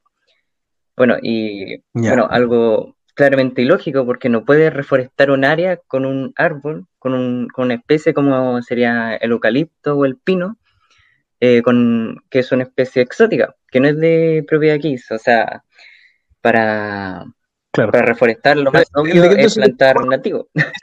Pero claro, el nativo... Sí, sí, el decreto no tenía con, con, con, eh, con suelo, con reutilización de suelo. Sí, sí. Si me puedes explicar un poquito más de, detalle del, ahí también, decreto. Ahí también entra, eh, es muy importante eh, cómo se cambió la utilización de los suelos. Por ejemplo, eh, se quemaba un, un sector de nativo, misteriosamente se quemaba el nativo, y ahora, eh, por ejemplo, las empresas que más, se, que más se beneficiaron del decreto 701, que fueron CMPC y Forestal Arauco, compraban la tierra y plantaban eucalipto y pino. porque el pino y el, el, pino sobre todo crece muy rápido en esta zona, porque hay mucha agua. No, en, no de dónde es, eh, nativo que de, de eh, bueno, de América del Norte, donde hay menos agua y crece más lento. Entonces, por eso ahí donde eh, las CMPC y, bueno, las forestales vieron el negocio. Bueno, y además de, de esto, de estas facilidades que se le dieron para supuestamente eh, combatir la erosión de los suelos, ayudar a la naturaleza, eh, fueron subsidiadas en un 75% en las plantaciones de, pinos eucaliptos. O sea que nosotros además con nuestros impuestos pagamos, bueno, y, eh, la destrucción de los suelos. Sí, o sea, eh, a punta de fusil y de, militares eh, generaron el marco legal para poder eh, utilizar esos, realizar actividades extractivas en esos suelos. Y además de eso, con la plata de nosotros mismos, financiaron esas actividades. O sea, el nivel de cara raja, el nivel de cara raja es, total, total, totalmente.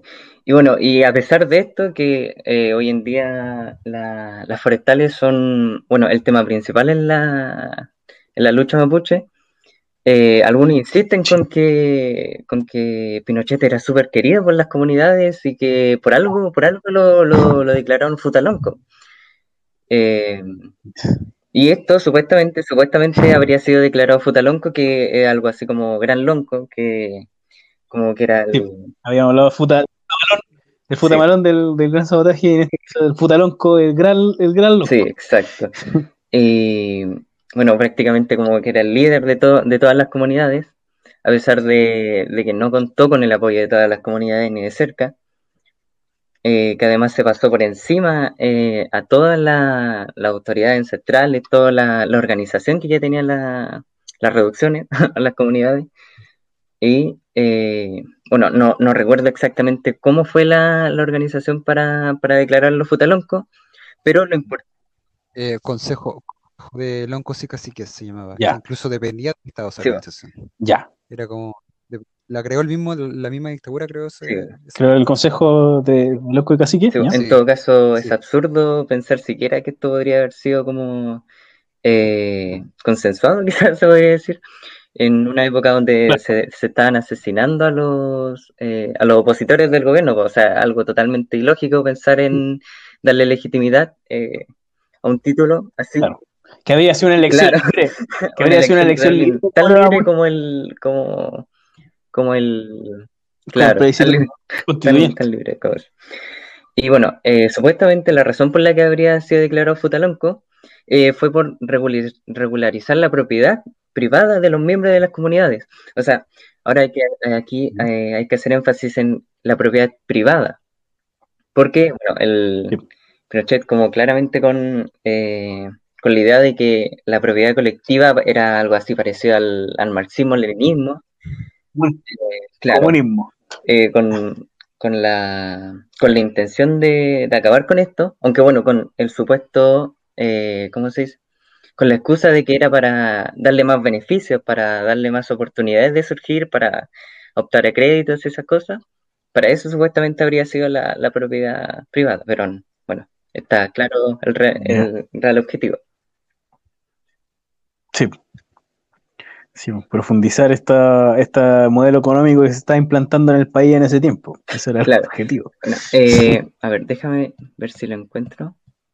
Ah, ese fue el decreto de ley 2568. Ese, y, ah, bueno, eh, otro punto importante del decreto de ley era integrar al, mapuche en la, en la sociedad chilena. Y aquí es donde sale una frase, bueno, súper conocida ya, yo cacho, de que en Chile, bueno, él dijo de que en Chile somos todos chilenos, no hay más mapuches.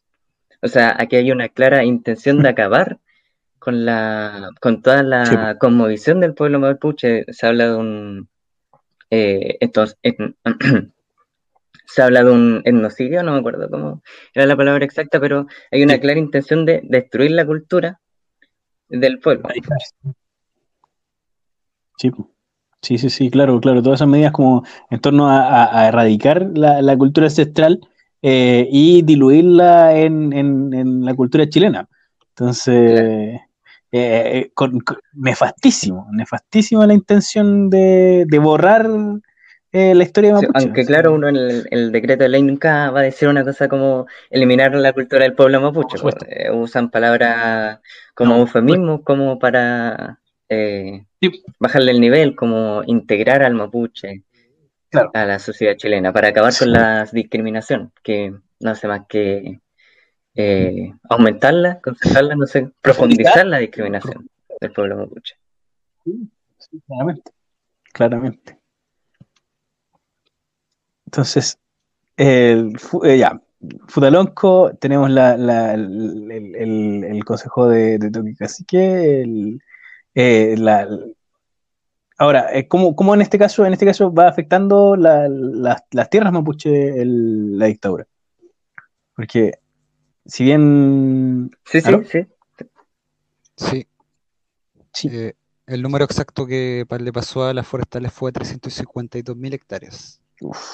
Aquí en todo Nurumapu. y el resto de ese, el resto de esas, que eran 800.000 en total, eh, se las pasó un mínimo porcentaje a la CONAF y el resto se las pasó, se las devolvió a los latifundistas. Ahí terminó toda esa tierra. ¡Uy, qué terrible! Estuve leyendo que hubo un cierto, unas ciertas tierras que dejaron como las que las que se alcanzaron como regularizar por el CORA, que era la Corporación de la Reforma Agraria. ¿Ya? Y no mucho, no, no más del 5% de esas pasaron a ser mapuche, o sea, tierra mapuche. O sea, como... Claro, eh, eh, limitando el territorio mapuche aún más, o sea, ya, ya, eh, ya habían, había un, una, que no quiero utilizar el término reducción porque lo estamos utilizando de otra forma, pero, pero sí había una, una minimización del, del, del territorio anterior, histórico, históricamente, lo hemos hablado todo, todo, este programa, y en este caso se genera más aún una profundización de, de esta, de esta minimización del territorio. Claro, eh, eso sí, claro, eh, antes de la dictadura, como explicaba, era un 5% y ese 5% se redujo aún más. Claro. Eh, pero, claro, igual gracias a la reforma agraria y ese pedazo de tierra que, entregó Pinochet, que, que, no es como dicen, ay, la restitución de Pinochet, por eso no nos vamos a No, eso es totalmente falso. Claro. Eh, era menos del 5%, yo le estoy poniendo 5% por los números que yo mismo calculé de las 352 mil hectáreas, que era exactamente el 44%. la web matemática. Parece. Lo saqué. Eh, ese, eso ya ahí como que se podía decir que recuperaron ese 5%, ¿cachai? Ese del total de 95% de territorio que se despojaron. Estoy hablando del territorio que se despojó por la Mapuche.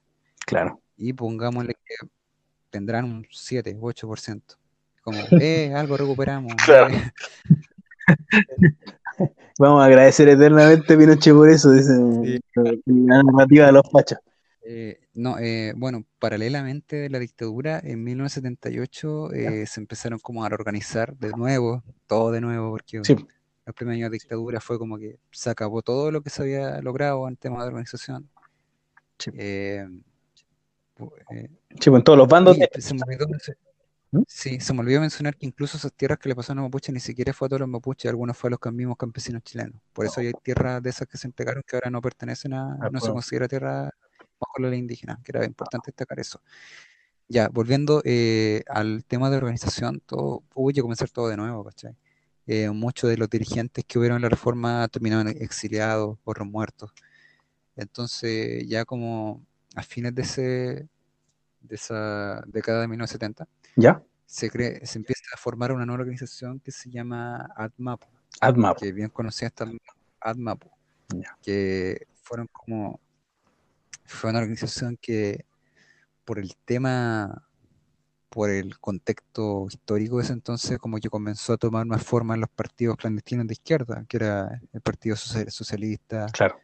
Eh, algunos, el Partido Comunista también que iba quedando de, lo que era también, porque el mismo pueblo chileno también estaba totalmente restringido. Sí, eh, se produce esta, restricción en todos los en todos los, ámbitos de la organización social chilena, eh, claramente matando a sus líderes, desarticulando las organizaciones, de, exiliando, eh, encarcelando, toda, este, toda, esta maquinaria de la dictadura para poder desmovilizar al pueblo chileno. Chicos, llevamos aproximadamente dos horas el, de, programa. Estoy, sí, esto ya es lo último por si acaso. Sí, sí, sí, por eso, por eso, para que, para que, para que vamos cerrando el, el tema de, la, de, la, de, lo histórico y, vamos a dejar para la parte 2 el, el, tema ya contemporáneo de, cómo se está formando esto. Así que sí, adelante, adelante. Ya, esto lo explico muy rápido. Sí, por supuesto. Eh, este AdMapu eh, ya empieza a tomar poder, generalmente ya a fines del, de la década de 1980, eh, empieza a tomar poder en estos partidos de izquierda y ya empieza a articularse como un movimiento grande porque ya empieza a unir a los mismos, los que van por la rama cultural, por la rama política, por la rama de aquí territorial, porque fue, fue como importante a nivel de todos los territorios. Yo conozco gente de allá cerca de Valdivia y incluso más al sur, que pertenecen al Mapu. Ya. Eh, de allá del cerca de Los Ángeles también, mapuches que allá pertenecían. E incluso muchos que fueron despojados a las ciudades, que fueron a Santiago, también pertenecieron al, Al Mapu. al Mapu. Ya. Y, pero de este Mapu eh, salió otro, otro líder que fue en ese entonces, que es muy conocido, Ya. porque su nombre es Saucan Wilcamán, Ya. que ahora hay diferencia entre los mapuches, claro, Sí, sí, sí. después lo voy a explicar en el otro podcast. Eh, él forma, o sea, junto a otro grupo de mapuches, se le nombra como líder del Consejo de todas las Tierras. Este Consejo de las- todas las Tierras, eh, que es no, no, Nitoyain Tain Mapu, Ya. creo que era la traducción. No recuerdo ahora, pero para no complicarme. Eh, era, es, no es solo el Consejo de la Tierra que se forma ahí, ellos intentan reivindicar como un movimiento muy ancestral, estamos hablando de algo muy antiguo, ese consejo existió casi en los tiempos de cuando estaba Leftraro, Ya. ¿cachai? Y ellos re- reivindican ese nombre para crear ya un poco de lo que vendría siendo la recuperación de una nación mapuche. Fueron como los primeros, se podría decir. Y en el año 1989 que se caracterizaron porque, para los que no saben bien la historia del plebiscito, de, Sí. Hubo un gran grupo de chilenos que no estaban a favor de ese plebiscito, No. estaba- o sea, pero no porque estaban a favor de Pinochet, sino simplemente porque ellos querían vencer a Pinochet mediante una armada. lucha en las calles, una lucha armada. Recordemos que fue los tiempos del Frente Patriótico, Sí. de, El atentado. de todos estos, todos estos frentes que se empezaron a formar contra la, contra la dictadura. Sí. Y ellos también iban por la rama de, del típico, ahora que decimos yo no voto, me organizo. sí. Y así ellos querían vencer la dictadura. Sí, sí, no, por supuesto, por supuesto. Y- Por supuesto, había, había toda una, un, un ala que decía que eh, el proceso institucional, y con, con bastante razón, como lo vemos ahora, eh, después de los resultados, el proceso institucional iba a derivar en algo similar, pero controlado por eh, la oposición, pero burguesa también, pues, o sea, el- la- las alas de, de más, más liberales, en el sentido liberal en contra conservador, pero aún así eh, con, con lo, con lo mismo que estaba haciendo la dictadura en términos económicos y en términos eh, políticos, pero eh, sin, no sé, no sé sin, sin, sin, las muertes, porque aún así hay muertes después. Entonces, eh, eh, disminuyendo el número de muertes. igual, eh, Esa es la- con la legitimación que le da la democracia igualmente al, al país, para que vengan más empresas a, a saquear los, los recursos naturales. Ah, sí. Sí, también, también efectivamente se produce ese fenómeno, que, que con harta visión de futuro la gente que estaba en contra del proceso electoral, uno podrá tener sus opiniones sobre eso, ¿no? Pero, pero de que había algo de razón ahí, nadie puede negarlo, o sea, de que, de que derivó efectivamente en perpetuar cosas de la dictadura eh, en la vida democrática, es real, es completamente real. Entonces, Claro. sí. La, de, hay mucha gente, claro, se puede decir que creyó que esa lucha solamente se daba en la urna y de ahí a nada. Sí, pues. Sí, pues efectivamente hay un reduccionismo ahí de la, de, de la lucha política, eh, como simplemente ir al el acto de votar, y ahí uno se olvida el resto del año, el resto de los años, o el tiempo que pasa entre una elección y otra, eh, para que lo vean lo, los políticos solamente. Y, y ya vemos los resultados de, su, de ese tipo de visión. Se ven actualmente los resultados. Y se puede ver incluso un poco en el fracaso de lo que fue el levantamiento popular chileno de 19 de octubre. Sí, por supuesto, 18. por supuesto, en cómo ha derivado Ahí. esto en, el, en, un proceso eleccionario que está completamente viciado, o sea, eh, y, y, desde el punto de vista de, del, del, método que se ocupa de la elección de los candidatos, eh, la presencia de elementos horribles en, en, en, la carrera constituyente eh, y, de un montón de, de, de, figuritas. Bueno, nosotros en el podcast hemos hablado harto de eso eh, y vamos a seguir hablando de eso porque es un tema bastante interesante. Eh, ¿Qué nos queda, chiquillos, de...? Eh, ya, ya, después de eso, de la, la, misma elección que, claro, gana por poco el no, pero fue precisamente porque sí. hubo una gran parte de la izquierda que no participó, eh, ya empiezan a tomar más fuerza este lo que era el Consejo de las Tierras, y que de hecho en el año 1991 llama a crear la famosa Buenofoye. Aquí la Buenofoye ya empieza a nacer porque En 1992, después de todo este, este de esta competencia que hicieron por cuál iba a ser la buena folla, ¿Mm? Se crea como este movimiento por la reivindicación después de 1492, de cuando llega Cristóbal Colón. Yo no, no conozco bien el eh, movimiento de Buenafolla. Eh, ah, el Aguanofolle es la, la bandera que se usa ah, perfecto. la que tiene la franja roja, sí, sí, no verde y azul y el, sí, el, el, y el cultún al medio. Ya, es la bandera, la, la, bandera que se conoce como la bandera mapuche eh, tradicionalmente. O sea, si uno busca bandera mapuche en Google, esa es la bandera que, que va a aparecer. La diferencia es como fácil. Eh, la Aguanofolle es la que tiene muchos colores y la Guñalfe es la que tiene dos colores. Ya, perfecto. Eso, me, queda, me queda claro. Ya. Eh, ya, eh, entonces eh, aquí se empieza a formar como una nueva reivindicación a nivel de todo el territorio, incluso mucha gente allá de Santiago, de, bueno, en ese entonces fue primero el pueblo mapuche, que, claro. claro, ahora ya, como dijo, dijimos al principio, ahora los changos, incluso los descendientes Selknam, están como claro. recién, pero están hablando recién año 2020 ya, pero eso es para el otro podcast.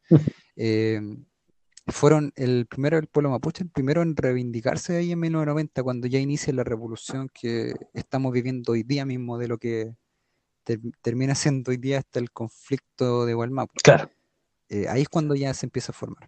Después de esta organización eh, que salió de ADMAPU, dejar en claro bien ADMAPU porque hay, hay varios dirigentes, del que hablar después, eh, empiezan a formarse ahora ramas que después de la, del Consejo de las Tierras logran un logro importante que fue la creación de la ley indígena en el gobierno de París Ya. Que crean una comisión especial de pueblos indígenas que se llama, que es la que precursora de la CONADI, la Corporación Nacional de Desarrollo Indígena. Y estos en 1992 crean la ley indígena actual, que es la que hoy día rige, que dejaron claro que la de Allende ya se había eliminado. Sí. Eh, cuando se crea esta ley indígena, eh, es chistoso, pero los latifundistas pensaban prácticamente que la Araucanía se iba a ser una, una Cuba 2, por así decirlo.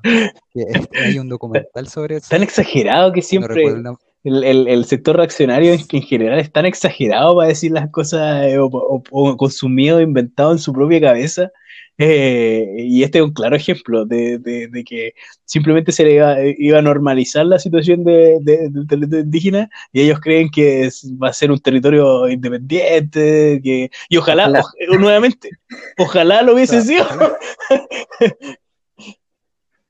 sí, pero... Eh, bueno, hay un documental, después les digo cuándo, cuál era, bueno, no recuerdo el nombre. Eh, ya, después de esta creación de la indígena, igual empiezan a haber muchas reivindicaciones territoriales y, empiezan a haber recuperaciones de tierra. Vuelve a hacer lo que era la reforma agraria. Que en, menor medida, obviamente, eh, pero vuelven, comienzan a ver, este, ya se empieza a ver aquí, ya en 1994 estoy hablando, ya que comienzan a haber toma recuperaciones de fondos. Que incluso eran, eran de manera pacífica, pero eran reprimidos de forma horrible. O sea, la represión que hubo en ese entonces, la, te podían meter hasta dos años preso por simplemente ingresar a ese fondo. Con, el grupo de gente que ingresaba. Eh, incluso los que llamaban como esa ese, ese lumpen que consideraba como el gobierno, ah, esa subversión, que simplemente era como recuperar como el terreno de mitad, claro. pero haciendo como ocupación del lugar. Eh, era como lo peor. Sí, pues como, como una gente que quiere destruir todo. Y eh, en ese tiempo me acuerdo de los términos los anarquistas y. Pues. Claro, comunistas, todo lo que podría decir. Y bueno, resulta que empieza a ver como esta legalidad, pero resulta que no empieza a funcionar en la práctica, que eso era como bien importante. Mm. No, seguía haciendo la misma represión, entonces muchos, muchas torturas para ese entonces. Mm. Eh, Chile estaba como recién integrándose recién en los derechos humanos también, entonces como que era como bien complicado. Y de hecho estaban los mismos pacos de la dictadura, eran los mismos pacos que reprimían ahí en esta toma. Creían que era como el enemigo subversivo que iba a destruir Chile prácticamente.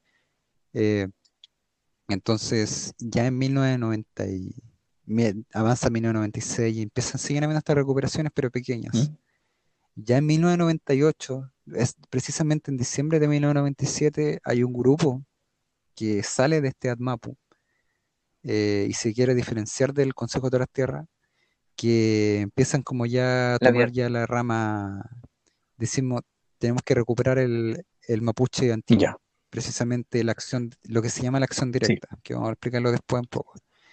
Este grupo que también dicen ser descendientes de la legión, la, no recuerdo cuál es el nombre, pero era la, la elite, la legión de Pelantraco. Pelantraco fue el, como dije al principio, fue el más brígido y su ejército fue el ejército más poderoso que existió acá. De hecho, se me olvidó, mencionar que fue la, primera caballería que existió acá en Sudamérica mediante un pueblo originario. Que ellos empezaron a adoptar la, la, estrategia completa del camuflaje, de los escudos con, escudos con sable, eh, incluso hasta robarle la pólvora al enemigo, entonces ya eran los más brígidos. Y este grupo eh, decían ser descendientes de esa misma legión de Penetrar. Eh, y este grupo es denominada la famosa Coordinadora Arauco Mayeco, que esto ya realiza la primera acción de sabotaje hacia los latifundistas. Y precisamente es el extractivismo también forestal. Ya en 1998 ellos se, se, complementan y se forman y se dan a conocer públicamente incluso. y eso, aquí ya nace ya lo que viene siendo lo que hoy día ya podemos ver una consecuencia. Y eso vamos a hablar lo que en el otro. Eso, eso mismo. Muy, muy, muy, muy interesante, chiquillos. Eh, quiero, quiero agradecerles por el, por el tiempo que se, tomaron para contarnos esto. Eh, está muy interesante. Eh, yo quedo bastante metido para el siguiente episodio porque si bien vimos todo el tema histórico, ahora se viene lo interesante, se viene lo, más interesante, porque se viene lo, lo, bueno, se viene lo bueno.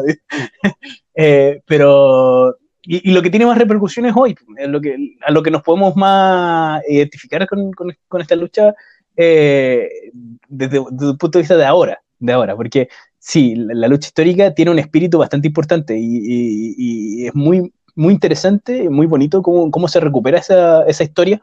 Eh, algo que, que, que, nos quiero mencionar es, es la valoración del, del, relato oral, que lo, lo mencionamos en, en, pauta anterior y cuando tratamos de grabar antes, eh, que, que, a mí me quedó muy, muy, muy metido el, el tema de, de, de, la valoración de la tradición oral eh, del pueblo mapuche como algo que transporta todo este espíritu de, de lucha desde el pasado hacia ahora. Y uf, quedó bastante metido, chiquillos. Eh, voy a ir cerrando aquí el, el, programa. No sé si, si, ah, bueno, si queda eh, algo en el tintero por, por ahora. mencionar que lo habíamos mencionado la, la última, la, la, otra vez que lo tratamos de hacer, es que era esto de la importancia que se le daba la, eh, a la opinión de, de, los niños, de los menores de edad. Eh, espera, Sí, sí, mejor sí, sí. valoro porque me sirve para explicarlo. Lo, lo dejamos entonces eh, el, el, la valoración de la opinión de los niños lo dejamos pendiente. Eh, quedamos entonces en la creación de la, de, de, de la coordinadora de los Comañicos. Eh, y, y, bueno, la invitación es a toda la gente que escuche esto a ingresar al, al, al Instagram de los chiquillos a Contrapra. Eh, ¿Ustedes manejan otro, otro sitio, otro o, o no? ¿Nos quedamos solamente con Contrapra por ahora? Eh, sí, yo manejo otro que es de divulgación científica ¿Ya? porque me corresponde a mí por, me, por mi profesión ¿Ya? también, que es más de la científica. Y también igual hablamos mucho de las forestales, de la extracción de áridos, de las destrucciones de áreas ambientales eh, y de datos históricos, que es Geopolitidatos. Geopolitidatos. Nombre, arroba Geopolitidatos en, en Instagram. Instagram. Y también trabajo con los chiquillos de República Federal Chile, que también son muy bacanes esos cabros. Bueno. Entonces, eh, eh, son lo, el, es, es, el movimiento federalista que se, se, está armando últimamente aquí en Chile, que ojalá lo sigan. Qué bueno. Muy buen qué bueno. Entonces, quedamos con la invitación a, revisar el, el, el, Instagram de los chiquillos en contra.apra eh, en Geopolitidatos y eh, ¿cómo es el República? Ah, sí, República Federal. República Federal Chile. Juntos arroba República Federal Chile para que puedan, puedan revisar los datos, puedan revisar la, la, el contenido que suben porque es muy, muy interesante. Es algo que, que, me llamó a mí mucho la atención cuando, cuando se nos ocurrió hacer esto. Eh, y bueno, gracias a todos los que escuchan este, este episodio. Quedamos pendientes para la parte 2. Y eh, si es que llegaron al final. Si es que llegaron hasta el final. Y, si es que llegaron y vamos a pensar que la gente llegó hasta el final porque ahora se escucha clarito. Así que vamos a pensar que la, que la, gente llegó hasta el final. Así que muchas gracias a todos los que escucharon esto. Y eh, quedamos pendientes entonces. Siguiente semana, eh, siguiente episodio. eh, para poder concluir el, esta, esta saga del, de la lucha mapuche, de la, de, la lucha en, en, en, Araucanía. Así que muchas gracias, chiquillos, por eh, su presencia y por su tiempo y por, por el esfuerzo de hacer esta, esta reconstrucción histórica eh, resumida dentro de lo que nos permite el medio. Así que muchísimas gracias. Ah, bueno, eh, sí, muchas gracias a ti por darnos el, el, espacio para hablar de todo esto. Y bueno, eh, divulgar. para eso estamos, para eso estamos, compa. Sí, para eso estamos, compa. La, la idea de este medio es eso, eh, es generar estos espacios de, de, compartir conocimiento y compartir eh, las luchas de, de todos, de, todas las personas que están eh, reivindicando su propia causa. Así que eso, muchas gracias chicos.